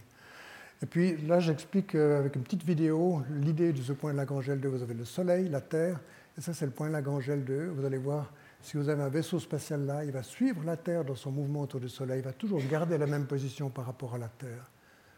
Et encore une fois, si vous avez une protection thermique adéquate ici, le télescope ne verra jamais ni la Terre, ni le Soleil, ni la Lune. Vous avez ici une illustration. Là, le hot side, où on a le système de propulsion, le système de génération d'énergie électrique, la protection thermique, et puis le cold side, à moins 230 degrés centigrades. Et voilà le départ de la Terre et puis cette orbite de halo autour du point de Lagrange L2. Alors ça, c'est l'histoire de l'univers. On a le Big Bang il y a 13,7 milliards d'années. Avec, on est là en fait, 13,7 milliards d'années après le, Big Bang. Avec Hubble, on voyait jusque dans ces régions-là. Avec euh, James Webb, on verra jusqu'à cet endroit à peu près 300 millions d'années après le, Big Bang, où on a eu la formation des premières étoiles et des premières galaxies, invisibles avec Hubble, mais qui devraient être visibles avec le James Webb. Dans quelques mois, aux environs du mois de juin, le télescope devrait être prêt à obtenir ces images. L'avantage de l'infrarouge aussi, c'est qu'on peut voir à travers des nuages de matière interstellaire. Vous avez ici un nuage de matière interstellaire pris dans le visible, dans l'infrarouge. Vous voyez qu'il est partiellement transparent. On voit beaucoup d'étoiles qui sont situées derrière ce nuage opaque. Dans l'infrarouge, le nuage disparaît pratiquement. Une autre image, là vous avez déjà vu la, nébuleuse de l'aigle. Et dans l'infrarouge, on voit beaucoup, beaucoup plus d'étoiles. Tout spécialement, on voit des étoiles qui sont derrière ces colonnes de gaz. Étude d'exoplanètes également. La première a été découverte par Michel Mayor à l'Observatoire de Genève en 1995, 51 de Pégase. Et puis Didier Collot, les deux ont reçu le prix Nobel en physique 2019. Mais entre-temps, on a détecté beaucoup, beaucoup d'exoplanètes, planètes qui gravitent autour d'étoiles autres que le Soleil. Et l'idée du James Webb, c'est d'étudier en détail ces exoplanètes et d'essayer de déterminer la composition chimique des atmosphères d'exoplanètes magnifique. Voilà, on peut s'attendre à d'étonnants résultats avec le James Webb Space Telescope dès l'été 2022, mais entre-temps, cette, image est très belle. Euh, n'oublions pas Hubble qui fonctionne toujours et continue de nous impressionner. Mais pour combien de temps encore? Sa durée de vie depuis maintenant est estimée à quelques années seulement. Mais on aura au moins un recoupement entre les premières images obtenues avec le James Webb et les dernières obtenues avec le télescope euh, Hubble. Merci pour votre attention.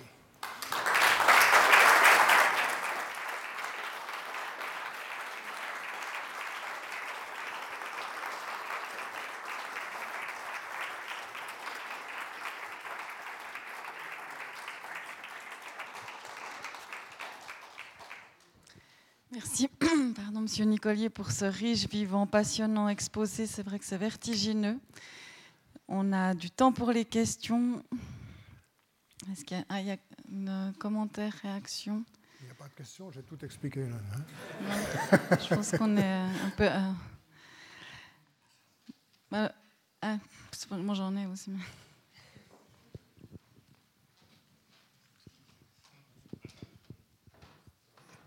Oui, bonsoir. Déjà merci et puis félicitations pour euh, ces magnifiques images. C'est, vraiment spectaculaire. la question, c'est est-ce que ce, cet arrêt de la navette spatiale avait été euh, planifié? Comment c'est, comment c'est survenu? Parce que ça aurait dû euh, durer plus longtemps, il y aurait dû y avoir d'autres visions. Que, dès le départ, la durée de vie aurait dû être prolongée. Ah, il y a une caméra. Euh, en fait, là, il faut que je retourne là-haut. Là. Je crois pas, c'est peut-être juste le micro qui a, qui a resté. Je le remonte, non? Euh, bon, la navette, ils ont arrêté en 2011. C'était exactement à la fin de l'assemblage de la Station spatiale internationale. Je n'ai pas parlé de la station, mais enfin, Virgile en a beaucoup parlé parce que le télescope intérieur, il a, il était utilisé dans la Station spatiale internationale et construit. Peut-être je remonte là. Non, non ça n'a rien à voir.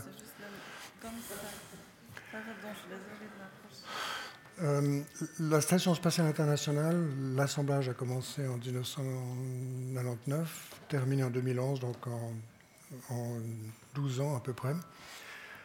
Et puis, la navette spatiale était très chère. Chaque mission coûtait quelques centaines de millions de dollars. D'une part, et puis d'autre part, la navette était considérée comme un engin spatial relativement dangereux. Sur les 135 vols qu'on a eus entre, entre 1981, le premier vol, et 2011, on a perdu euh, deux navettes et chaque fois les sept membres d'équipage. Challenger en 86 et Columbia en 2003. Donc la NASA, d'une part, ça coûtait très cher, et puis la NASA craignait un troisième accident, il faut dire la vérité. Toute la protection thermique de la navette était complètement exposée lors de la montée en orbite. C'est ce qui a causé la perte de Columbia, qui était endommagée lors de la montée en orbite. Puis la rentrée dans l'atmosphère était fatale à l'équipage. Ça n'a pas été détecté ni par les équipes seules, ni par euh, l'équipage. Lors de la rentrée, ça a conduit à la destruction de l'aile gauche qui était arrachée parce qu'il y avait un trou dans le bord d'attaque de l'aile gauche qui a conduit à sa destruction. Donc la NASA voulait D'accord. La, NASA avait l'engagement vis-à-vis de tous les partenaires de la Station spatiale internationale de terminer l'assemblage. Par contre, elle ne voulait pas faire de mission supplémentaire, elle craignait un autre accident. Pour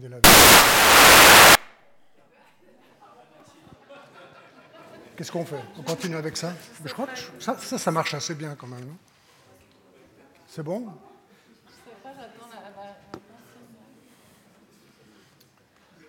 On continue comme ça?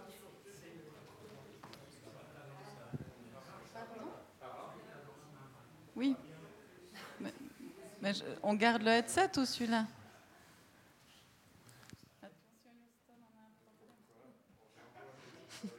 On reste comme ça.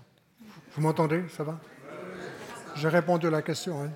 Hein Aussi, la navette est exploitée pendant 30 ans. Et puis 30 ans, c'est long. Bon, le télescope Hubble, il a un petit peu plus que 30 ans maintenant, mais 30 euh, ans, c'est à peu près le maximum de durée qu'on peut escompté pour un engin spatial.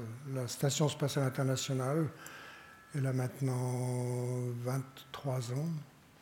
L'idée, c'est de cesser de l'exploiter en 2030. Ce sera probablement avant, parce que la coopération Europe, États-Unis, Russie, ça ne marche pas bien, en fait, on peut bien l'imaginer.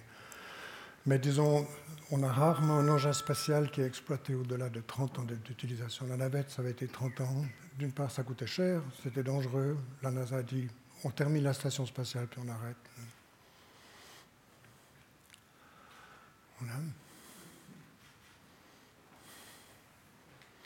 On aurait peut-être dû appeler Houston pour résoudre le micro. Non? Je dis pour le micro, il aurait peut-être fallu appeler Houston. oui, peut-être. Euh, j'ai toujours eu l'idée, mais je ne suis pas du métier, qu'il aurait été intéressant de poser un télescope fixe sur la Lune sans atmosphère. Ça n'a jamais été fait.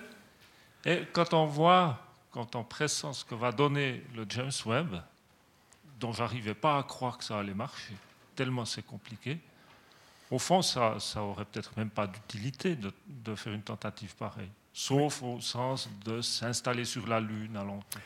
C'est une très bonne question. Euh, non, c'est vrai, c'est une bonne question. je pense que la Lune est une très très bonne base pour construire des grands télescopes, euh, radiotélescopes sur la face cachée de la Lune, parce qu'ils seront dans l'ombre euh, du, bruit radio qui est émis par la Terre, qui est souvent largement au-delà des signaux faibles radio qu'on reçoit d'objets éloignés.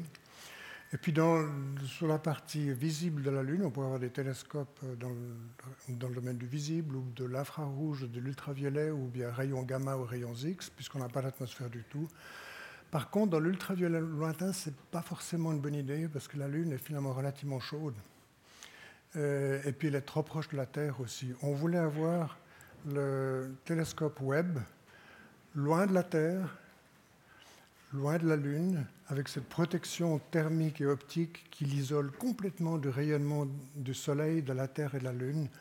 J'ai mentionné souvent que le, télescope Webb ne voit que l'espace noir et froid. Il est complètement ouvert pour qu'il soit thermiquement euh, assez homogène. En fait, toutes les parties du télescope sont à peu près à moins 230 degrés euh, centigrades. Donc la Lune n'aurait pas été un bon endroit, trop proche de la Terre, et la Lune elle-même relativement chaude parce qu'elle est elle est périodiquement illuminée par le, Soleil. Bon, elle fait le tour, euh, euh, un tour sur elle-même en 28 jours par rapport au Soleil. Donc, euh, en moyenne, la température est relativement élevée, donc totalement inacceptable pour un télescope infrarouge. Mais, mais pour un télescope, pour un radiotélescope, oui. Télescope dans d'autres domaines de longueur d'onde que l'infrarouge, oui, la Lune sera une bonne base. Absolument. Et puis c'est plus facile d'assembler un télescope avec un sixième de G qu'on a sur la Lune qu'en 0G. Travailler avec 0G, c'est difficile, on perd tout dans toutes les directions. Il faut tout attacher. Sur la Lune, ce n'est pas nécessaire. Tout va tomber en direction de la Lune, mais très lentement, parce qu'un sixième de G seulement. Euh, le télescope euh, Hubble, quand il sera hors service, il va descendre comment? Très bonne question aussi. Vous n'avez que des bonnes questions. Hein. On ne veut pas le laisser tomber de lui-même parce que bon, il est maintenant à 550 km d'altitude. Il n'a plus les 600 parce que depuis 2009, où il avait été ramené à 600, il est descendu de 50 km à peu près. Puis plus il est bas, plus il va descendre rapidement. Donc il a une durée de vie maintenant qui est de l'ordre de grandeur de 15 ans environ. Et lors de la dernière visite en 2009, l'équipage a installé ce qu'on appelle un docking port, c'est-à-dire dans la partie basse du télescope, ils ont installé un système qui permettra un vaisseau spatial robotique de s'arrimer à Hubble, équipé de propulseurs pour faire une manœuvre de désorbitation, puis le, euh, ramener de l'océan Pacifique euh, de manière destructive. Donc on veut le ramener à terre de manière destructive, mais de façon contrôlée, pas qu'il tombe à un endroit non désiré. Et puis l'endroit où ces objets dont on veut se débarrasser, euh, c'est toujours l'océan Pacifique, à certains endroits de l'océan Pacifique. Puis il ne faut pas se faire de soucis, il ne faut pas penser, oui, mais c'est la pollution, c'est pas la pollution, disons, on a lors de 10 tonnes d'objets naturels, astéroïdes hautes qui arrivent sur la Terre par jour. Donc là, on aura un morceau de métal, puis de, verre et de, polycarbonate qui arrivera dans l'océan Pacifique, c'est n'est pas, pas grave. Mais c'est une bonne question. On ne veut pas le laisser tomber lui-même, parce que si on le laisse tomber lui-même, on ne sait pas où il va tomber. Bon, ça ne concernerait que les endroits situés entre 28 degrés de latitude nord et 28 sud, puisque l'inclinaison de l'orbite est 28 degrés par rapport à l'équateur. Donc pas de souci pour la Suisse, mais pour beaucoup d'autres pays, c'est un souci. la Suisse est 47 degrés, comme vous savez. Bonne question. Si j'aurais deux petites questions. La première, comment est piloté Hubble dans l'espace? Est-ce qu'il a des moteurs pour l'orienter, pour le, placer? Est-ce que ces moteurs ont besoin de carburant pour fonctionner? Puis la deuxième question, en 32 ans, est-ce qu'il y a eu des risques de collision avec d'autres objets qui sont en orbite autour de la Terre? C'est une autre excellente question. bon, je n'ai pas parlé de l'orientation de Hubble. En fait, on ne veut pas avoir de moteur parce que le moteur, ce n'est pas assez précis. Serait comme ça, puis on n'aurait pas les 7 millièmes de seconde d'arc. Ce qu'on a, ce sont des momentum wheels, on dit en, anglais, euh, des roues d'inertie, je dirais. Axe X, Y, Z. Euh, momentum wheels selon X, momentum wheels selon Y, momentum selon Z. Ils tournent, disons, à 5000 tours minute, par exemple. Et puis si on veut faire une rotation autour de l'axe Z, on augmente ou on diminue un peu la vitesse de rotation. Puis avec la conservation du, moment cinétique, le télescope va tourner de l'autre direction.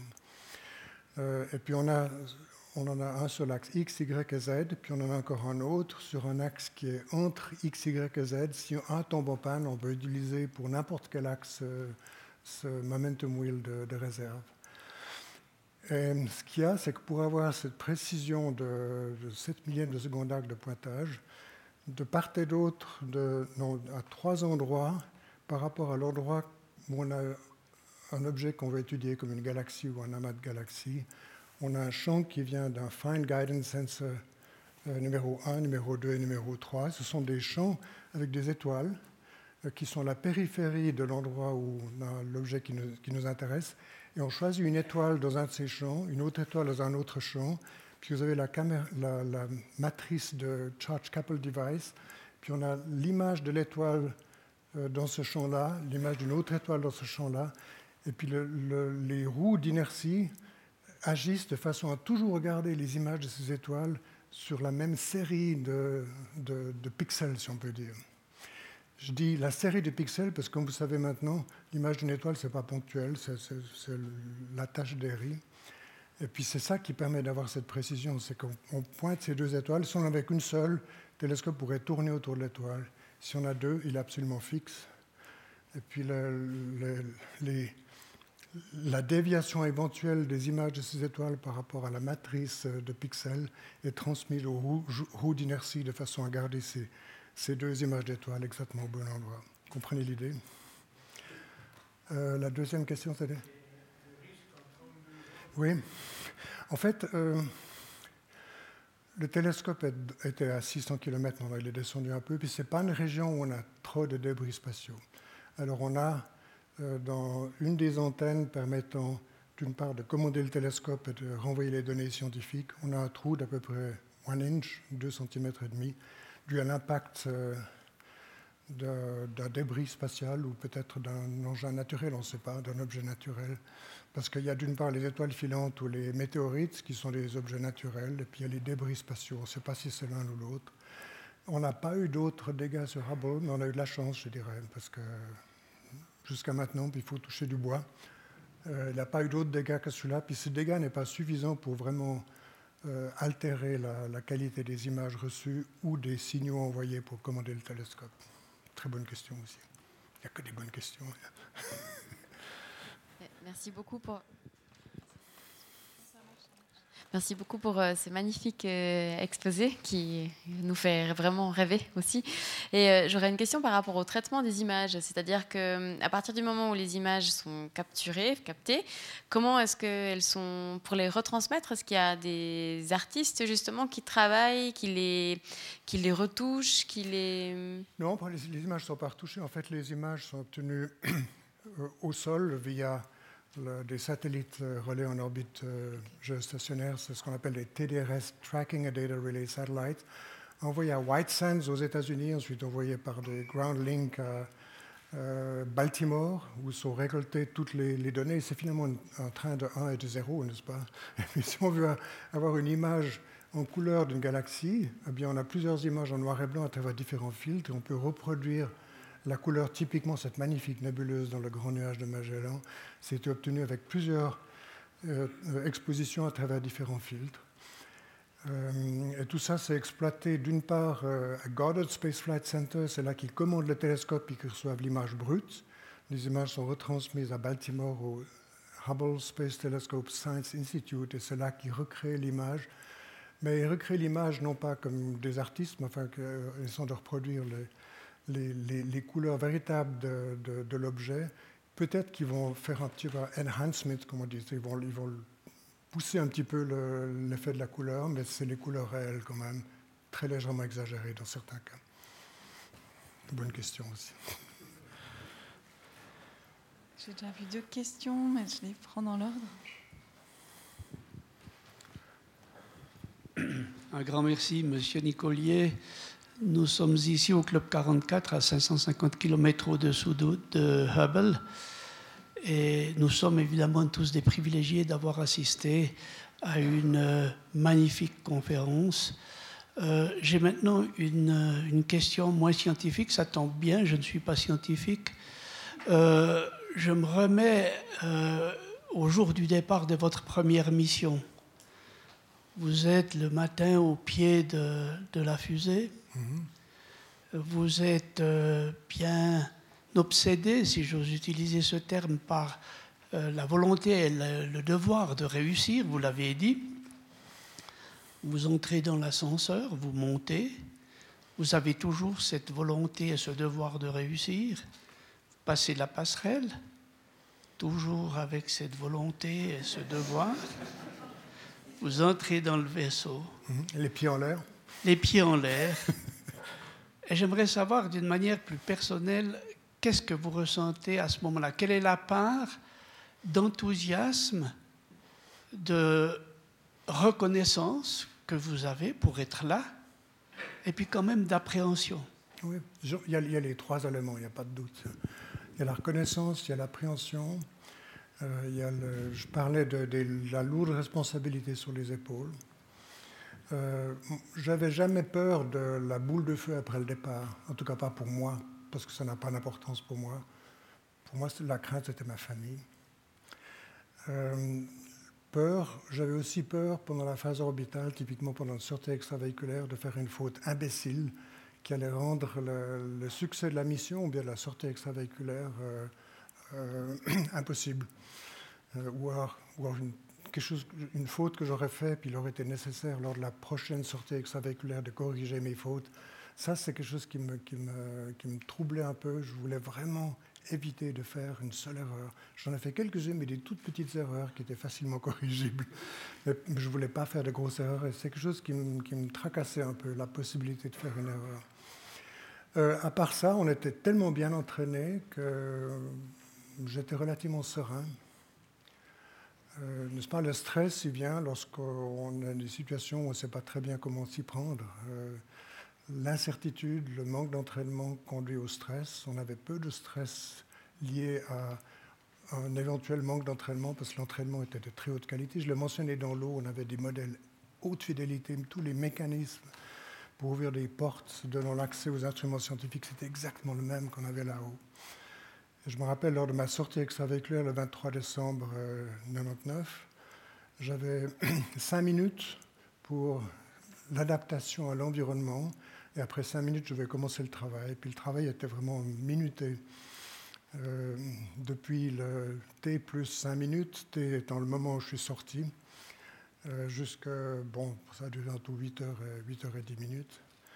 Mais pendant la presque totalité de cette sortie, je trouvais tellement autour de moi des choses que j'avais vues dix fois ou vingt fois dans la piscine. C'était le même mécanisme, donc ça m'a mis en confiance.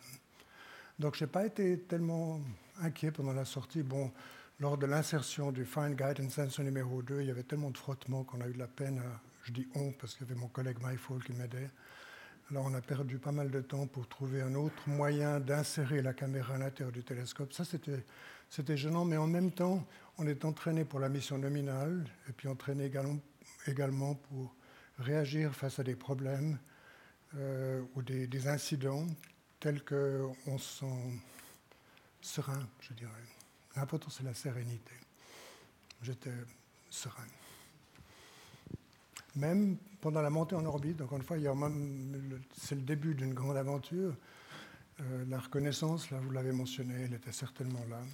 Le sens de responsabilité, puis je ne voulais pas qu'un accident arrive, non pas tellement pour moi, mais pour ma famille.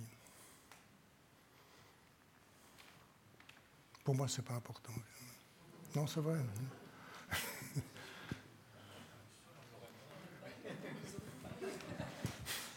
Voilà, enfin la question stupide. J'ai été interpellé par euh, votre euh, notion de d'amas de galaxies et en mhm. pensant aux étoiles jumelles, je me suis demandé si par hasard il, existait des galaxies jumelles, mais j'imagine que c'est plutôt des galaxies qui se superposent dans la, dans la profondeur, j'imagine. Mais dans ce cas-là, comment est-ce que vous savez que ce sont des, amas de galaxies? C'est du point de vue optique. Enfin, qu'est-ce qui vous permet de dire que ça est? On voit un assemblage de galaxies, puis on peut déterminer les distances des galaxies relativement facilement. Déjà en déterminant leur vitesse de, de récession. Euh, on peut déterminer de cette manière. on voit un ensemble de galaxies qui sont au même endroit. On détermine leur vitesse de récession, elles sont les mêmes, donc elles sont à la même distance avec la loi de Hubble qui fait que la vitesse de récession est proportionnelle à la distance des galaxies avec ce mouvement d'expansion globale de l'univers. Donc là, on arrive facilement à déterminer qu'elles sont ensemble, qu'elles ne sont pas alignées dans la même direction, mais qu'elles sont au même endroit dans l'univers. Non, c'était une bonne question.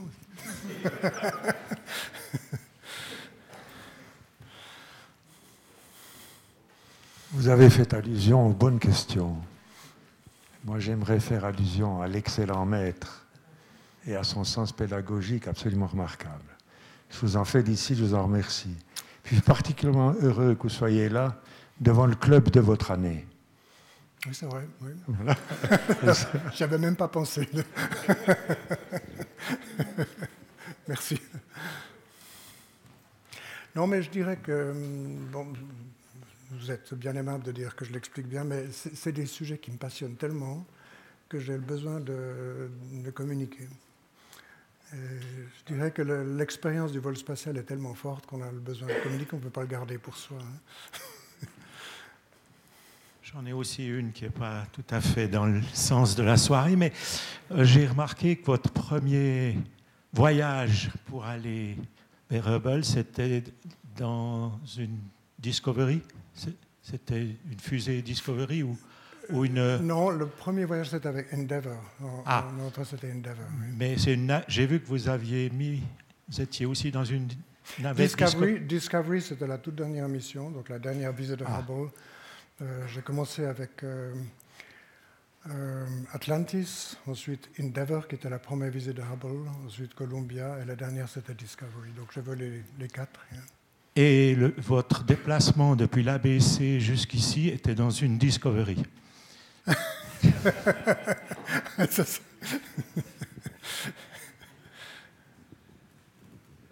J'aimerais savoir si au, le long, le, tout le long du processus de développement euh, ben, la enfin du vaisseau euh, que vous avez à disposition, euh, est-ce que en fait il est tenu compte de vos. Il y a une grande interaction entre vous, astronautes, l'équipe d'astronautes et votre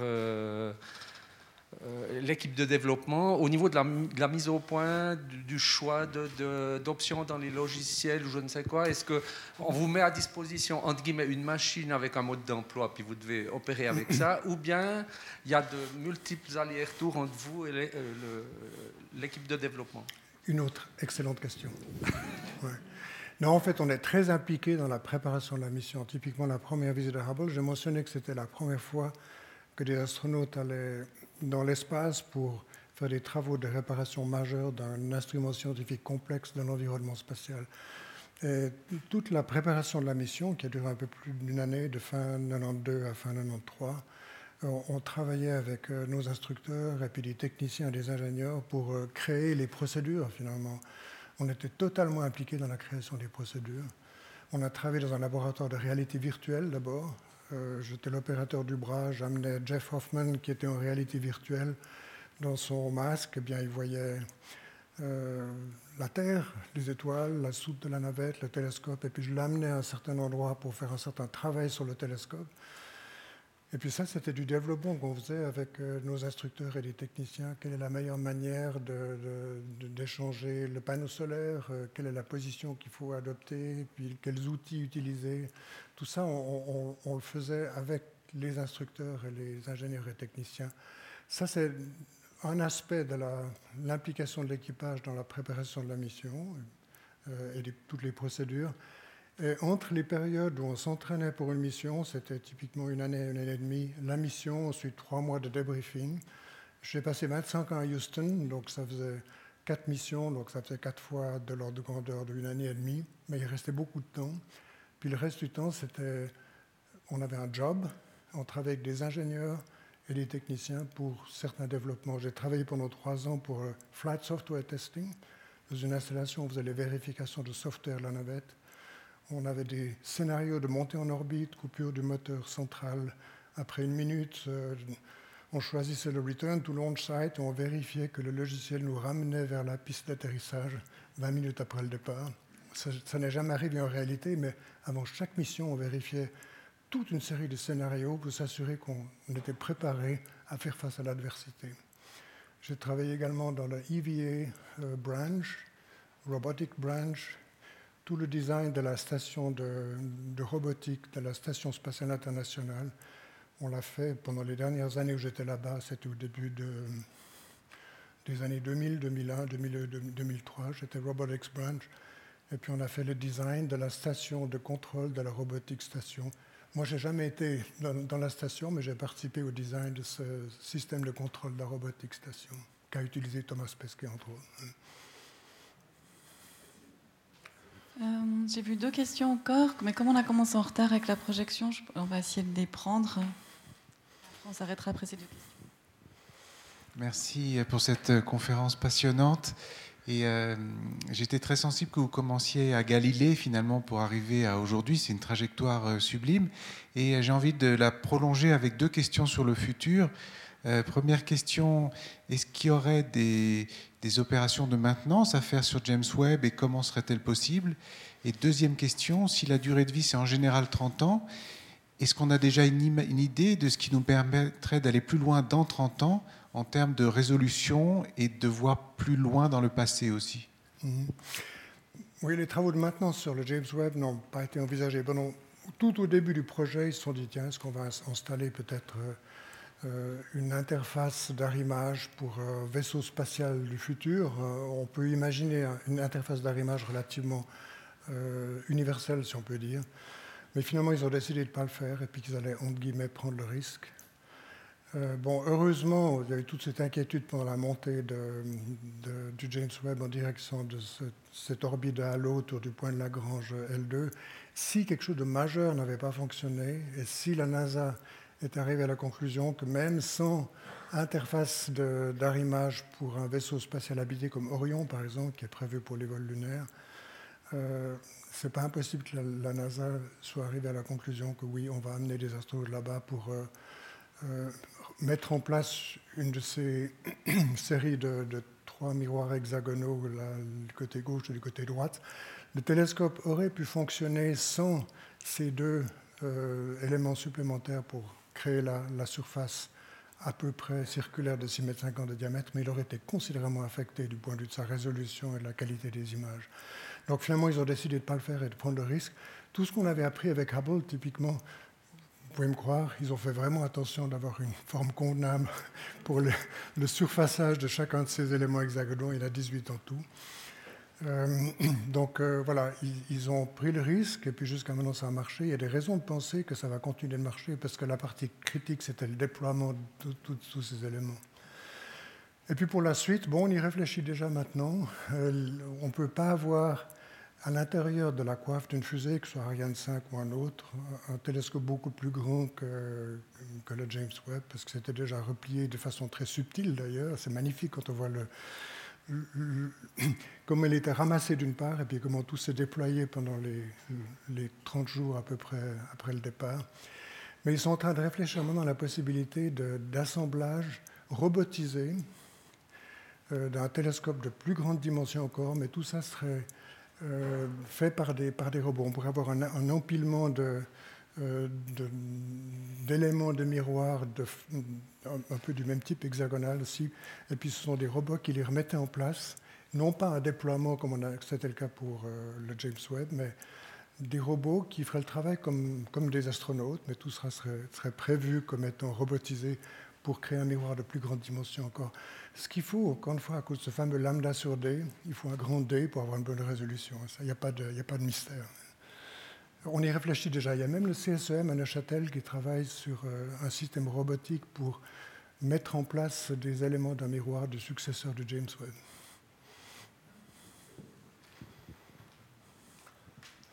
J'ai une question vis-à-vis -vis de la santé du cosmonaute astronaute. Vous avez subi des entraînements intensifs, les examens physiologiques, des des tests médicaux, etc., à part les accidents qu'il y a eu euh, dramatiques, est-ce qu'il y a eu des pathologies qui sont apparues chez les anciens cosmonautes? Non, il y en a une qui été mise en évidence il n'y a pas très longtemps, c'est des, défauts oculaires après des missions de longue durée. Euh, parce que j'ai mentionné qu'il y a pas mal de fluide qui va de la partie centrale et basse du corps vers la tête, donc il y a une pression sanguine plus élevé dans la tête. Pendant dix jours, c'est pas grave. Pendant six mois, ça laisse des, des, suites qui sont quasi permanentes dans, dans, dans, les yeux. Parce que le globe oculaire, il est également rempli de, de fluide, plus que d'habitude. Et puis, lorsqu'on revient sur Terre, après des, séjours prolongés, il ne revient jamais à ce qu'il était avant. Alors, apparemment, ça peut se corriger par, euh, par des lunettes, par exemple. Euh, mais là, il y a une modification physiologique qui semble être de longue durée, sinon permanente, après un retour d'un vol de longue durée. Rapide commentaire, on va s'arrêter là. Encore une question personnelle peut-être. Euh, je vous promets que je ne dirai pas à la NASA votre réponse. Est-ce que vous en avez ramené un petit bout de, de Hubble?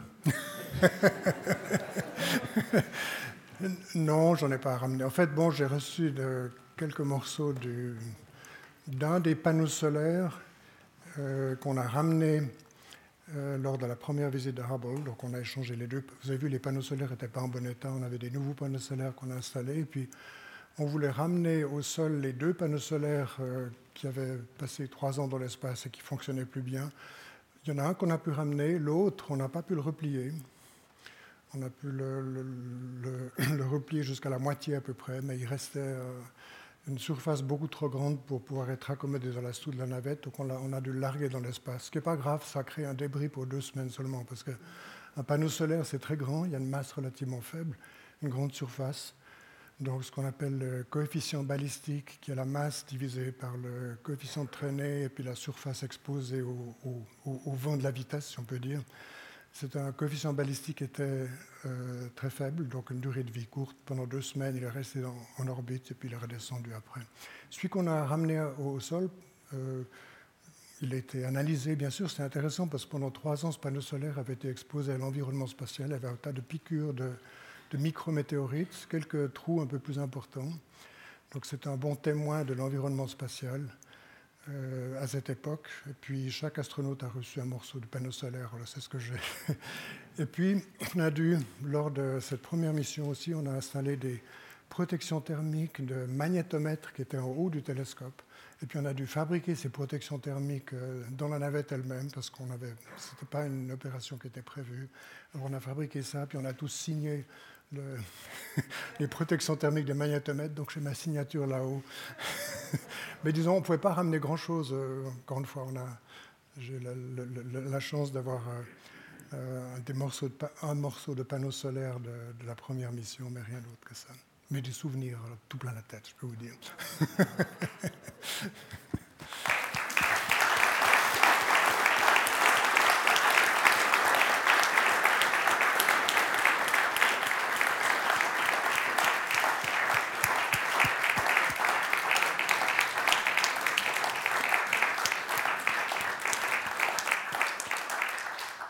Merci et bravo encore d'avoir ouvert la voie de manière si fabuleuse. On attend la relève.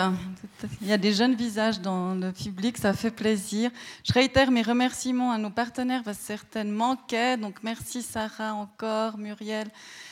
Madame Bonnefoy aussi, merci d'être présente, qui représente l'Université de Neuchâtel, aussi notre partenaire pour la soirée. Et bien sûr, merci encore à Virgile qui a rendu cela possible, à Joris ici présent pour ton activisme. Et merci à vous d'être ici, pour l'intelligence de vos questions qui ont rendu honneur au Club 44. Pour ceux qui ne savent pas, on peut réentendre votre conférence de 1995 et bien sûr celle d'ici aujourd'hui en trois clics sur notre site internet. Voilà, me reste à vous souhaiter une bonne soirée. C'est vrai que de voir cette, la beauté époustouflante de ces images m'a fait personnellement bizarre quand on est confronté ces temps à des images d'une horreur abyssale. On peut aussi espérer, euh, parce que des gens disent que si l'humain, enfin, l'humanité prend conscience qu'il y a une vraie alternité en de, altérité extraterrestre, peut-être qu'il il se pensera plus comme une humanité unie. Espérons-le en tout cas. Merci vraiment d'être là de nous avoir transmis cette passion. Et je vous souhaite maintenant officiellement une belle fin de soirée. Merci. Hein.